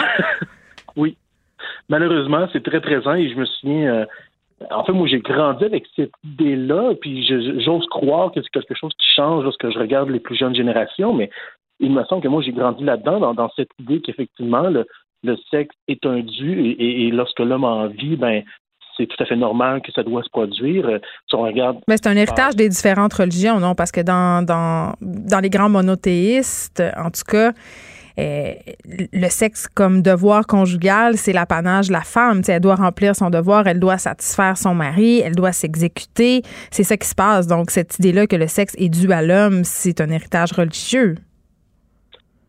Probablement. Euh, en fait, on, sait que ça a encouragé ça. Ça, c'est sûr que ça n'a pas aidé. ça n'a pas aidé à cette idée-là. En fait, on, a souvent ramené la femme à euh, c'est une mère, donc elle, lorsqu'elle fait des rapports sexuels, c'est pour enfanter, et l'homme, ben, c'est pour avoir du plaisir, ou lorsqu'il veut avoir du plaisir. Peut-être la religion n'a pas aidé, en tout cas, à, malheureusement aller ailleurs que dans cette image-là, a probablement aidé à, en fait, à, à figer même cette idée-là. Mais ça nous démontre qu'on n'en est pas encore tant délivré. Tu sais, on prétend évoluer dans des sociétés laïques. On prétend qu'on s'est délivré de l'emprise de l'Église. Chez nous, bon, évidemment, au Québec, c'est le judéo-christianisme qui faisait, euh, bon, état de toutes choses auparavant. Mais c'est encore bien, bien imbriqué à l'intérieur de notre cerveau, cette idée, ce rapport euh, un peu inéquitable au niveau de la sexualité entre l'homme et la femme. Mais je suis contente, en tout cas, de voir qu'il y a certains hommes qui commencent à se lever puis à dire, ben, écoutez, peut-être qu'on pourrait commencer à remettre ça en question. Peut-être qu'on pourrait commencer à penser que le sexe nous euh, n'est pas nécessairement dû. Et le médecin concluait de façon fort, euh, en tout cas éclairante et vraiment euh, pour moi, en tout cas ça me réjouit de lire ça. Il a, dit un homme, ça s'empêche. Ça c'est une citation d'Albert Camus. Et lui a dit, eh bien ça s'éduque aussi.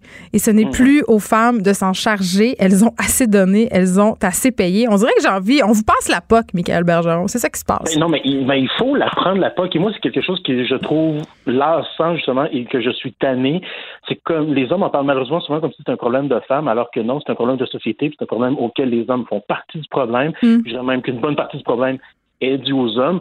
Donc, à un moment donné, oui, euh, c'est aux hommes à se mettre debout, puis pas simplement de se dire, ben moi, je suis un bon gars, soit pas juste un bon gars, refuse aussi le comportement des autres, participe à l'éducation. Dites quoi?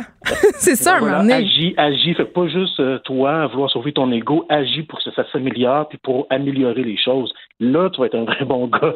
Faut pas juste être correct, faut aussi participer à changer les choses. Un allié. Michael Bergeron, merci, chroniqueur indépendant et auteur. Euh, tu reviendras à l'émission nous parler peut-être de la pression sexuelle que ressentent les hommes par rapport justement à cette idée, euh, ben, eux, que leur sexe leur est dû, mais qu'aussi qu'ils doivent performer et sont responsables des orgasmes des femmes. Ça pourrait être une discussion intéressante. Merci Avec beaucoup. plaisir. Les effronter. Avec Geneviève Peterson. Les vrais enjeux, les vraies questions. Vous écoutez Les effronter. Des pirates informatiques tiennent littéralement la ville de Châteauguay en otage quand même, euh, on dirait un mauvais film d'espionnage, mais c'est vrai. Et on discute de ce phénomène avec une compagnie d'assurance qui, depuis quelques années, offre d'aider les municipalités à se préparer à de telles cyberattaques. Sébastien Rainville, directeur du service de la gestion des risques à la mutuelle des municipalités du Québec, est ici pour nous en parler. Bonjour, Monsieur Rainville.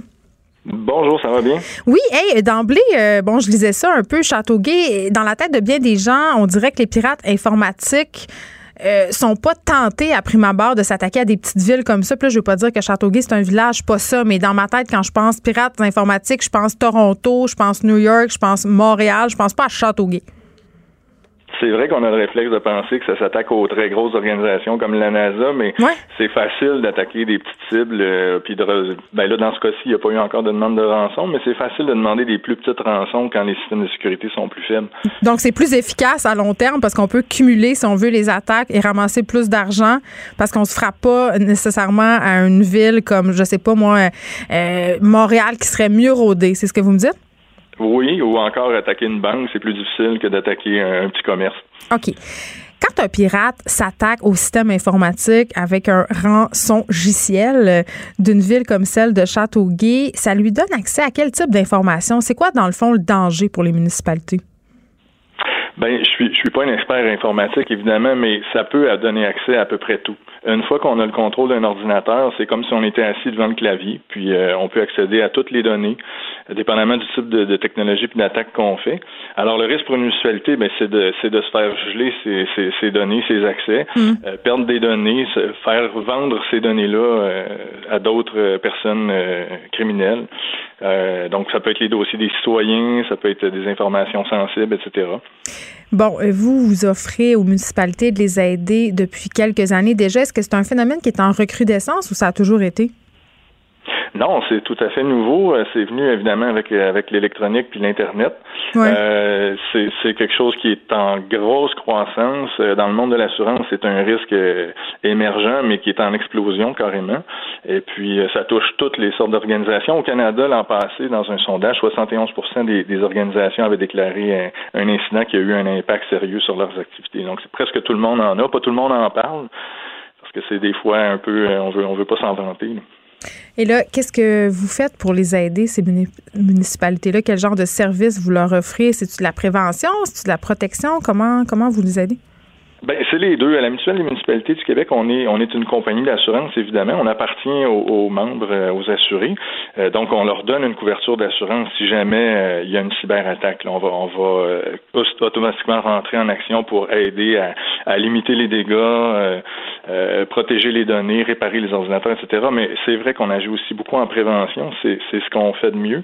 Et puis, on, on, donc, on leur donne soit de la sensibilisation. On a fait des conférences l'an passé auprès des élus du Québec on donne des formations. On a mis des outils aussi en ligne pour aider les, organisations, les municipalités à, prendre les bonnes mesures. Il y a toutes sortes de mesures euh, euh, physiques, comme avoir des, antivirus, des pare-feux. Mais honnêtement, c'est les humains qui sont le maillon faible. C'est nous qui, qui, cliquons partout, là, qui on ouvre des pièces jointes euh, un peu rapidement en travaillant, puis on, on crée la faille. Ou dans le cas, comme dans le cas des jardins, des humains qui vont tout simplement revendre des informations sensibles ou ouvrir une brèche dans le système. Oui, ça c'est encore pire quand un employé a un accès euh, privilégié aux données puis qui décide qu'il qui fait des gestes criminels, ça c'est encore pire. C'est une autre façon aussi, c'est de jamais donner accès à tous les raccoins d'un serveur, à tous les employés. Là, on essaie de compartimenter. Très bien, Sébastien Rainville, merci de nous avoir parlé, directeur du service de la gestion des risques à la mutuelle des municipalités du Québec. On se parlait de la ville de Châteauguay qui est victime d'une cyberattaque. Il n'y a pas de rançon qui a été demandée pour le moment. Les effrontés. Cube Radio et sur FCN, le commentaire de Geneviève Peterson avec Julie Martin. Cube Radio. C'est l'heure d'aller retrouver notre collègue Geneviève Peterson dans son studio à Cube. Salut Geneviève. Bonjour Julie. Alors, Éric Salvaire qui se retrouve encore une fois sur la sellette. Euh, il n'y a pas d'accusation. On va parler au conditionnel, bien sûr. C'est une plainte qui a été formulée à la police de Montréal concernant une présumée affaire indécente. Oui, en fait, euh, et là, c'est important que tu le soulignes, là, euh, évidemment, tout ça est au conditionnel. Monsieur Salvaille qui se serait rendu dans un salon de massage de la métropole et aurait eu des comportements inappropriés. On parlerait d'exhibitionnisme et non d'agression sexuelle. Et là, on se partira pas un débat sur si l'exhibitionnisme... je pense que même c'est un spa Geneviève. Hein? Oui, oui, c'est ça. Parce que euh, c'était des, des massothérapeutes vraiment professionnels. Oui, c'est pas un salon de massage érotique. Non, c'est un, spa. Mais euh, moi, euh, c'est ça. Quand j'ai vu passer cette nouvelle-là, puis là, évidemment, tout le monde en parle, même si c'est hypothétique, c'est que ça jette quand même une lueur, en tout cas pour moi, tout à fait nouvelle sur l'affaire Salvaille, parce qu'on le sait depuis le début quand même. Éric Salvaille a plaidé, bon, sa cause en disant au, départ, je sais, j'ai peut-être un problème, je vais me pencher sur mes actions. Mais quand même, on a pu l'entendre témoigner à son procès. Il a dit des choses comme moi quand je me couche le soir, j'ai rien à me reprocher. Ceux qui me connaissent savent que je n'aurais jamais fait ça. Donc sais, pour euh, pour la cause, c'est ça qui est dommage, c'est qu'on pourra pas tenir compte de cette affaire-là parce que c'est une affaire tout à fait différente. Mais si on questionne la moralité de M. Salvaille durant ce procès-là, ce procès qui reprend demain, par ailleurs, Julie. Donc, curieux hasard que cette affaire-là coule dans les médias aujourd'hui, peut-être. Mais moi, pour moi, ça en quelque sorte, vient remettre en cause cette idée-là que M. Salvaille, justement, n'a pas de problème. Est-ce qu'il a une dépendance au sexe? Est-ce qu'il, comme il le dit, bon, il voit un psychologue, on ne sait pas euh, qu'est-ce qui se passe dans le bureau du psychologue, mais à mon sens, s'il voit un psychologue et s'il est en train de travailler sur sa personne concernant ses mauvais comportements, c'est sûr qu'avoir euh, une histoire comme ça dans les médias ce matin, M. Salvaille paraît très mal et je trouve ça totalement inquiétant. Peut-être que lui, M. Salvaille, on parle bien sûr au conditionnel, ne serait pas capable de faire la différence entre une action indécente et une simple blague, hein, parce qu'il disait qu'il faisait beaucoup de blagues avec ses collègues, euh, qu'il n'aurait jamais fait ça dans un bureau de comptable, mais dans les médias, bon, euh, ça se faisait, là. Je trouve que la moralité du milieu médiatique a le dos large dans ce cas-ci. Julie, honnêtement, là, parce que je comprends qu'est-ce qu'il veut dire. C'est un homme qui nous a tous euh, marqués par son sens de l'humour, sauf que se sortir le pénis en réunion, je pense a rien de drôle là-dedans. Et évidemment, pour ce qui est des gestes qui lui sont attribués, là, comme tu dis, c'est au conditionnel, mais quand même, euh, tu sais, on n'a pas peut-être tous et toutes le même gauge en bon français de moralité. Mais une chose est sûre, euh, dans l'époque à laquelle on évolue en ce moment, s'assurer que quand on agit, on a le consentement de l'autre personne, que l'autre personne est confortable. Et là, si ça s'est passé dans, un spa, je pense pas que des gestes à caractère sexuel sont les bienvenus dans un tel lieu. Donc, un gros manque de jugement. Et c'est ça qui transparaît de l'affaire Salvaille depuis le début, selon moi, c'est le gros manque de jugement et le manque aussi euh, de sensibilité par rapport au malaise, aux réactions qu'on peut susciter quand on est une personne comme lui, personnalité publique, une personne en pouvoir. Moi, c'est ce qui m'a dérangé depuis le début. Alors, il faudra voir si cette plainte-là sera éventuellement concrétisée en accusation. Ça, c'est le DPCP qui va euh, en décider. Merci beaucoup, Geneviève. Bon après-midi à toi. Bon après-midi. Geneviève Peterson, la seule effrontée qui sait se faire aimer. Jusqu'à 15, vous écoutez Les effrontés. On célèbre aujourd'hui un bien sombre anniversaire. Il y a un an, le 10 mars 2019, pour être plus précis, c'était l'écrasement d'un Boeing 737 MAX quelques minutes après le décollage. Et, euh, tout ça se passait alors qu'un appareil identique s'était écrasé quelques mois plus tôt en mer de Java. C'est le sujet euh, de la page en cinq minutes aujourd'hui dans le Journal de Montréal. Et j'en parle tout de suite avec Élise Jeté dans cinq minutes. Tu collabores d'habitude à l'émission. Euh, c'est drôle quand, quand tu viens parler dans cinq minutes, je suis comme déstabilisée. Mais moi, le chapeau que tu veux, là. D'ailleurs, tu portes une sucre aujourd'hui. Oui. Oui. Bon, euh, revenons euh, à nos avions. On a rapidement fait un lien entre les deux accidents vu le type d'appareil qui avait été qualifié de conforme, hein, conforme pardon, euh, par ailleurs par la Federal Aviation Administration. Tout était supposé être beau. Mais finalement, non. oui. Finalement, non. Ben là, euh, c'est parce que c'est ça. Il y a un rapport qui a été dévoilé hier euh, et ce serait évidemment tout l'inverse. Ce ne serait tout pas beau. Qu'est-ce qu'on a appris dans ce rapport, Elise? On a appris notamment que c'est le titre d'ailleurs de la page en cinq minutes de ce matin. Fond, il était fondamentalement défectueux et dangereux, l'appareil. Donc, c'est vraiment troublant parce que ça fait bon un an que euh, on étudie l'appareil, on essaie de savoir comment ça se fait que euh, deux appareils vraiment similaires ont eu à peu près le même accident. On se rappelle que euh, c'est pas un hasard là. C'est pas un hasard, tu sais. Et celui d'Ethiopian Airlines qui s'est écrasé en Éthiopie tout de suite après son décollage, ça a tué 157 personnes et l'accident de Lion Air en mer de Java avait fait 189 morts. Donc tu sais, on parle pas de 3 4 blessés c'est comme deux gros accidents où tout le monde meurt. sais. Et euh, ma plus grande peur, c'est l'avion. Oui, mais ça me tentait pas de faire leur 5 minutes aujourd'hui parce que je savais que j'allais capoter. Mais à cause du coronavirus, je vais pas voyager dans les prochains mois, donc c'est tant mieux, c'est tant mieux. Euh, c'est la commission donc des transports du Congrès américain qui a dévoilé ce rapport-là.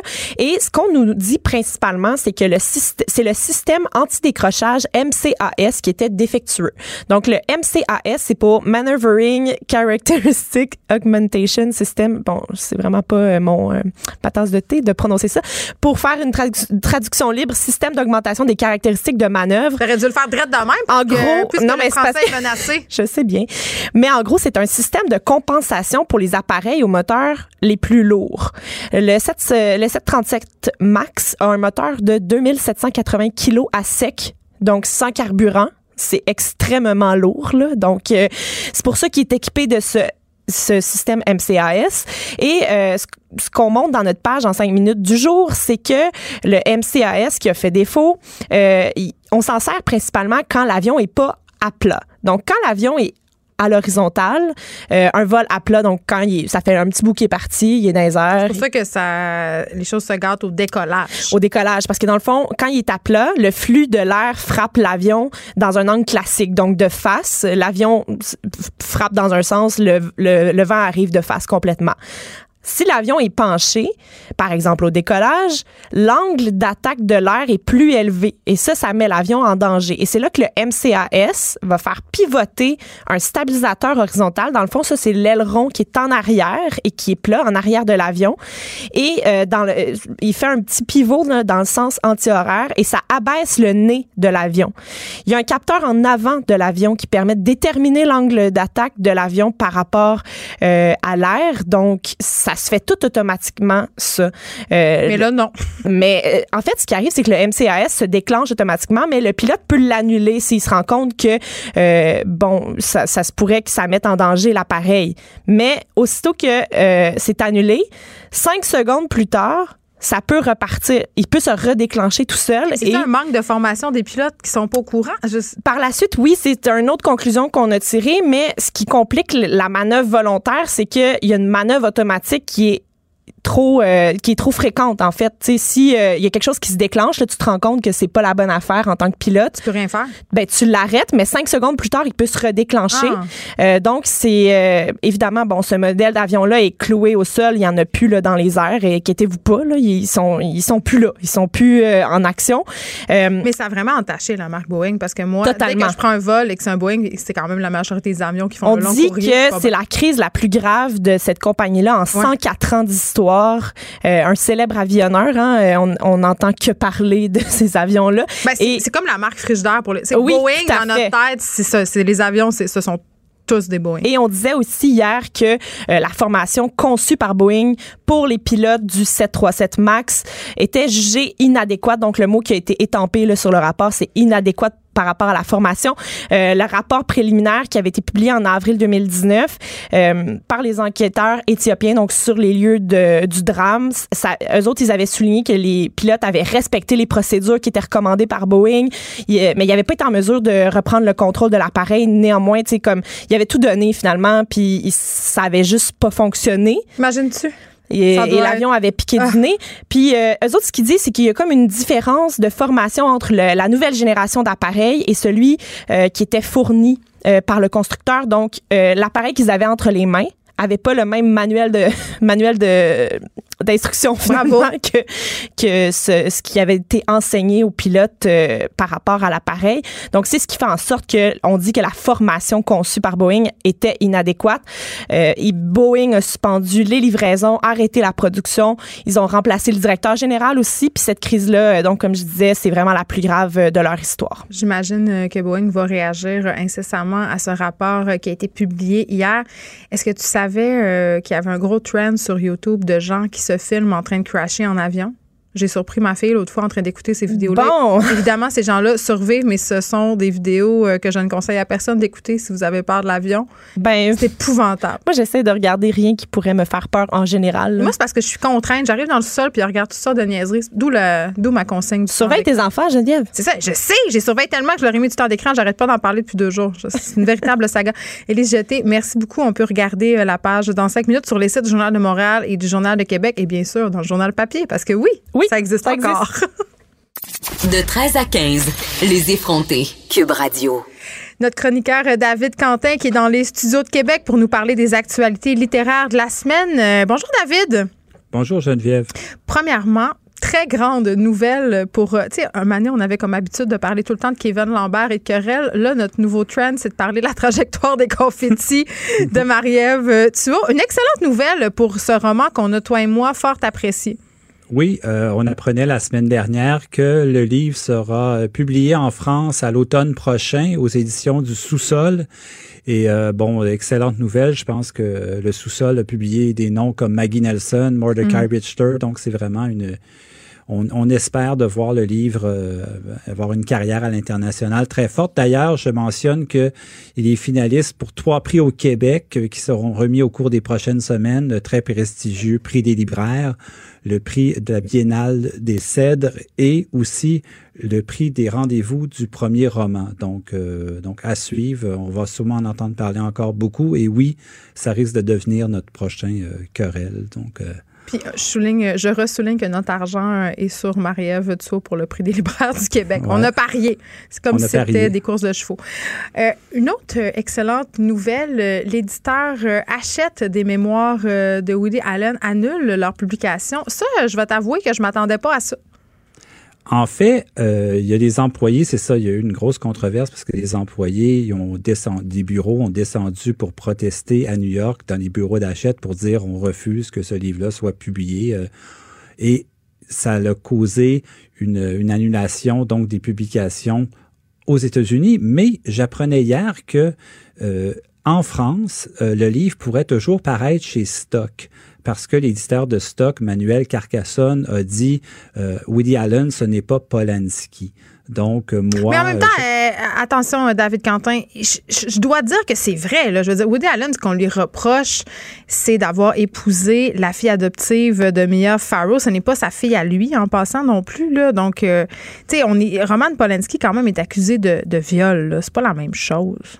Non, c'est sûr que c'est pas la même chose, mais présentement, euh, dans les milieux euh, culturels, que ce soit livre, cinéma, tout ça, ces questions-là, c'est moi en fait, ce que je dis, c'est que je, je veux pas lire des livres qui sont des safe space, qui sont des livres beige, euh, réconfortants. Tu sais, je, quand je lis une œuvre littéraire, je vais être challengé, je vais, être, je vais sortir de ma zone de confort, mais en même temps, je me pose des questions sur les choix de certains éditeurs de publier certains auteurs qui parfois vont avoir un passé dans leur vie qui est quand même douteux. Mais tu sais quoi? J'avais cette réflexion-là euh, cette semaine, puis aussi, euh, bon, dans la foulée de toute l'affaire euh, Gabriel Masneff et bon d'autres histoires plus près de chez nous. Tu sais, on nous a quand même rentré dans, le dans la tête, dans nos classes d'études littéraires, que je est un autre, qu'il faut toujours séparer une œuvre de son auteur. Mais à un moment donné, je me, dis qu'en quelque part, comme société, il faut faire des choix, il faut avoir un discours clair, il faut se positionner et c'est quand même une belle occasion ratée pour certains éditeurs et même certains euh, producteurs euh, de décider de ne pas aller de l'avant avec les projets euh, d'auteurs ou de cinéastes qui sont problématiques. À un moment donné, je veux bien croire qu'on peut être un grand artiste et un trou de cul dans la vie, mais il y, a des choix éditoriaux qu'on peut faire à, cause justement du climat social dans lequel on est. Puis là, il y a des gens qui crient à la censure. David, mais tu sais, je reviens sur l'exemple de Polanski puis des Césars. Ça envoie un bien drôle de message. Je pense que dans ce, dans ce débat-là, c'est la question du message qui devrait être au sens des débats. Qu'est-ce quel message on envoie aux victimes? Effectivement, mais on va voir comment c'est tout est encore euh, sur la glace parce que je, dis stock, mais ça ne veut pas dire qu'ils vont sortir le livre en France. Donc, on verra, on va suivre attentivement la nouvelle, puis on pourra recommenter euh, dans les semaines à venir. Allons-y euh, du côté de tes suggestions critiques, hein? suggestions critiques, mot, mot valise qu'on invente pour toi aujourd'hui. Aujourd'hui, tu nous parles de livres qui font des remises en question, en quelque sorte, par rapport à la pression sociale sur les femmes, la maternité. Oui, puis aussi la sexualité. C'est drôle, j'écoutais avant ton, ton intervention avec, avec Michael Bergeron mm. et, et je trouve ça bien parce que des fois, j'arrive comme avec les chroniques de livres, puis je trouve qu'on on continue à discuter des sujets que tu as abordés un petit peu plus tôt, mais à travers la littérature. Puis des fois, la littérature permet de creuser avec des nuances puis des complexités de la réalité que on voit pas toujours dans la vie, en tout cas, euh, disons, ordinaire ou dans ce qu'on voit dans passé dans les nouvelles. Donc, premier livre dont je voulais te parler, c'est une, une Québécoise qui s'appelle Marie-Ève Lacasse, euh, qui est en France, qui, qui a décidé tôt 2000, au début des années 2000, je t'explique un peu le contexte, de quitter, elle, habitait à Outaouais, dans l'Outaouais, elle a grandi dans l'Outaouais, à Gatineau. Elle décide de quitter le Québec parce qu'en en a marre et elle veut s'installer à Paris pour poursuivre son travail, son travail d'écriture et tout ça. Donc, elle s'en va là-bas. Elle publie quelques livres au début des années 2000 sous un nom d'emprunt, Clara Ness. Et par la suite, comme dix ans plus tard, en 2017, elle revient sous son vrai nom, Marie-Ève Lacasse. Elle publie un livre qui s'appelle Peggy dans les phares, qui a été très bien reçu au Québec et en France, un livre sur l'histoire d'amour entre François Sagan et Peggy Roche. Donc aujourd'hui, 2020, trois ans plus tard, elle revient avec un livre d'autofiction. En fait, moi j'appelle ça un récit-essai. Parce que dans ce livre-là, elle veut vraiment euh, régler ses comptes, à savoir pourquoi je suis partie du Québec, pourquoi je me sens étrangère à la fois au mm. Québec et en France euh, par rapport à ma sexualité, pourquoi que je me sens comme un garçon dans le corps d'une femme, euh, j'ai un enfant, je me sens une mère maladroite. Euh, sais, elle, se questionne, mais de façon très frontale, très directe. moi, cette lecture-là, ça a été un livre que j'attendais, j'étais très curieux de le lire. Et en même temps, c'est une lecture un peu en montagne russe. Et ce que je veux dire par là, c'est que c'est un livre qui fait, qui questionne beaucoup de choses, qui te fait vivre toutes sortes d'émotions. En même temps, il y a des parties qui sont pour moi très intéressantes. Je vais te lire d'ailleurs après un petit extrait pour te donner un peu une idée du livre. Mais en même temps, il y a d'autres parties où elle veut tourner ça un petit peu en, réconciliation avec ses parents, avec le Québec. Puis vers la fin, j'ai été un petit peu déçu. En fait, je trouvais qu'il y avait un côté un peu baveux au début du livre qui me plaisait beaucoup parce que j'aime les livres qui me font réfléchir, qui me sortent un peu de mes habitudes et mm. mes, les façons dont on pense. ça s'étiole ou quoi? Qu'est-ce qui se passe? Ben, un petit peu vers la fin, on, dirait que bon, ça va mal avec sa copine, tout ça. Donc, je, je me pose beaucoup de questions à savoir pourquoi euh, pourquoi virer... En tout cas, c'est son histoire aussi, ça lui appartient, mais moi, j'ai été un petit peu déçu. Par contre, je voulais te lire un, petit segment, un bref segment qui, je trouve, résume bien toute la, la problématique ou la, le questionnement dans le livre. Donc, elle écrit Écrire menace si profondément la tranquillité du corps et de l'esprit que j'ai pris récemment la décision de le faire sans compromis, ni pour la critique, ni pour les lecteurs. Écrire pour le livre, pour servir le livre, car il n'y a aucun autre espace de liberté possible. Le travail et la famille ont tout fait d'imposer leurs limites. L'amour offre bien quelques échappées lumineuses, mais il s'encadre aussi dans un contexte conjugal de responsabilité. L'écriture, elle, ne répond de rien d'autre que de ce qu'elle doit incarner, c'est-à-dire une plongée réfléchie dans quelque chose qui m'échappe. Et je trouve que ce paragraphe-là, elle va droit au but, elle est directe et elle, elle donne vraiment le, toute la, la, complexité de son projet qu'elle essaie de mettre en œuvre dans ce livre-là. Mais des fois, ça devient un peu, je sais pas, romanesque. C'est feel good book un petit peu vers la fin. Donc là, j'ai décroché. Un peu psychopathe ou quoi? Ben, je sais pas, j'ai, tu sais, quand tu termines un livre puis tu sais plus trop sur quel pied danser, tu sens un peu mal, en tout cas. Donc voilà. Comme après une mauvaise date avec un beau gars. Genre. T'aimes mes analogies, à vous le. Toujours. Passons euh, maintenant au second titre. Ça s'appelle À main nue. Oui, Amandine D, elle publie d'ailleurs euh, aux éditions de la Contre-Allée et petite parenthèse, le mois prochain paraîtra en France aux éditions de la Contre-Allée mère d'invention de Clara Dupuis-Morancy. D'ailleurs, tu accueillais hier en entrevue sa sœur Catherine Morancy. Donc, le livre qui est publié au Québec chez Triptyque paraîtra dans un mois à la Contralée, même éditeur que Amandine D, qui a publié quand même quelques livres en France, qui se fait connaître par des récits, encore une fois, Je la connais pas du tout, moi. Ben, c'est un petit éditeur, hein, c'est pas, euh, elle publie pas chez, chez une grande maison, mais elle fait son chemin, elle commence à se faire connaître d'un livre à l'autre progressivement. C'est plus difficile pour des, une femme dans la quarantaine qui fait son petit chemin, mais ces livres, c'est le premier livre que je lis d'elle, j'avais entendu Excuse-moi. Est-ce que tu es en train de dire euh, que le milieu littéraire français euh, fait de l'agisme envers les femmes? très souvent. fait qu'il faut, euh, il faut mieux être une petite midinette euh, qui fait bon de regarder si on veut percer en littérature? Oui, mais en fait, ce, ce qui est intéressant, c'est que tout ce qu'elle soulève comme question, puis je veux rentrer dans, dans le vif du sujet, puis tu vas comprendre où je veux t'amener. Elle commence le livre en disant Je suis en couple depuis de nombreuses années. J'ai un enfant, un garçon. Je suis très heureuse, mais sexuellement, je suis insatisfaite parce que je sens que en tant que mère, je dois être à la fois quelqu'un qui est une mère parfaite, qui est toujours là pour prendre les bonnes décisions pour ses enfants, à un moment donné, switcher et devenir l'amante irrésistible, et on a la pression sociale, et, et vers quoi je me tourne? Est-ce que je me tourne vers le polyamour, la masturbation? Qu'est-ce que je fais pour... Ou les deux. Ou les deux? Pour être épanoui sexuellement, qu'est-ce que je fais? Parce que je considère que je suis une femme, j'ai une libido très forte. Donc, à partir de ces prémices-là qu'elle met en place dès le départ dans son récit, elle se met à creuser des souvenirs dans son enfance, les gens qu'elle a côtoyés, ses amis, la pression sociale à l'école, comment elle a découvert la sexualité, tout ça. Et c'est très intéressant parce que justement, euh, elle dit par exemple, mes fantasmes ne sont pas féministes. Et, et ça heurte parce qu'aujourd'hui, on est tellement dans un, une pensée qui est très politically correct. On doit avoir, on doit avoir de, certains. D'ailleurs, Marie-Ève Lacaze, dans son livre aussi, parle de ça. Comment on, on doit toujours être dans une lignée très correcte, très euh, pensée de telle façon et euh, avoir aussi des fantasmes qui correspondent à notre vie, nos, idées, tout ça. Donc, elle, elle, elle brasse tout ça de toutes sortes de manières et euh, ça fait que c'est un, un, court récit, c'est 135 pages. C'est une, petite plaquette, mais je trouve que le style court, des fois, donne de la force et donne de la pertinence encore plus aux propos.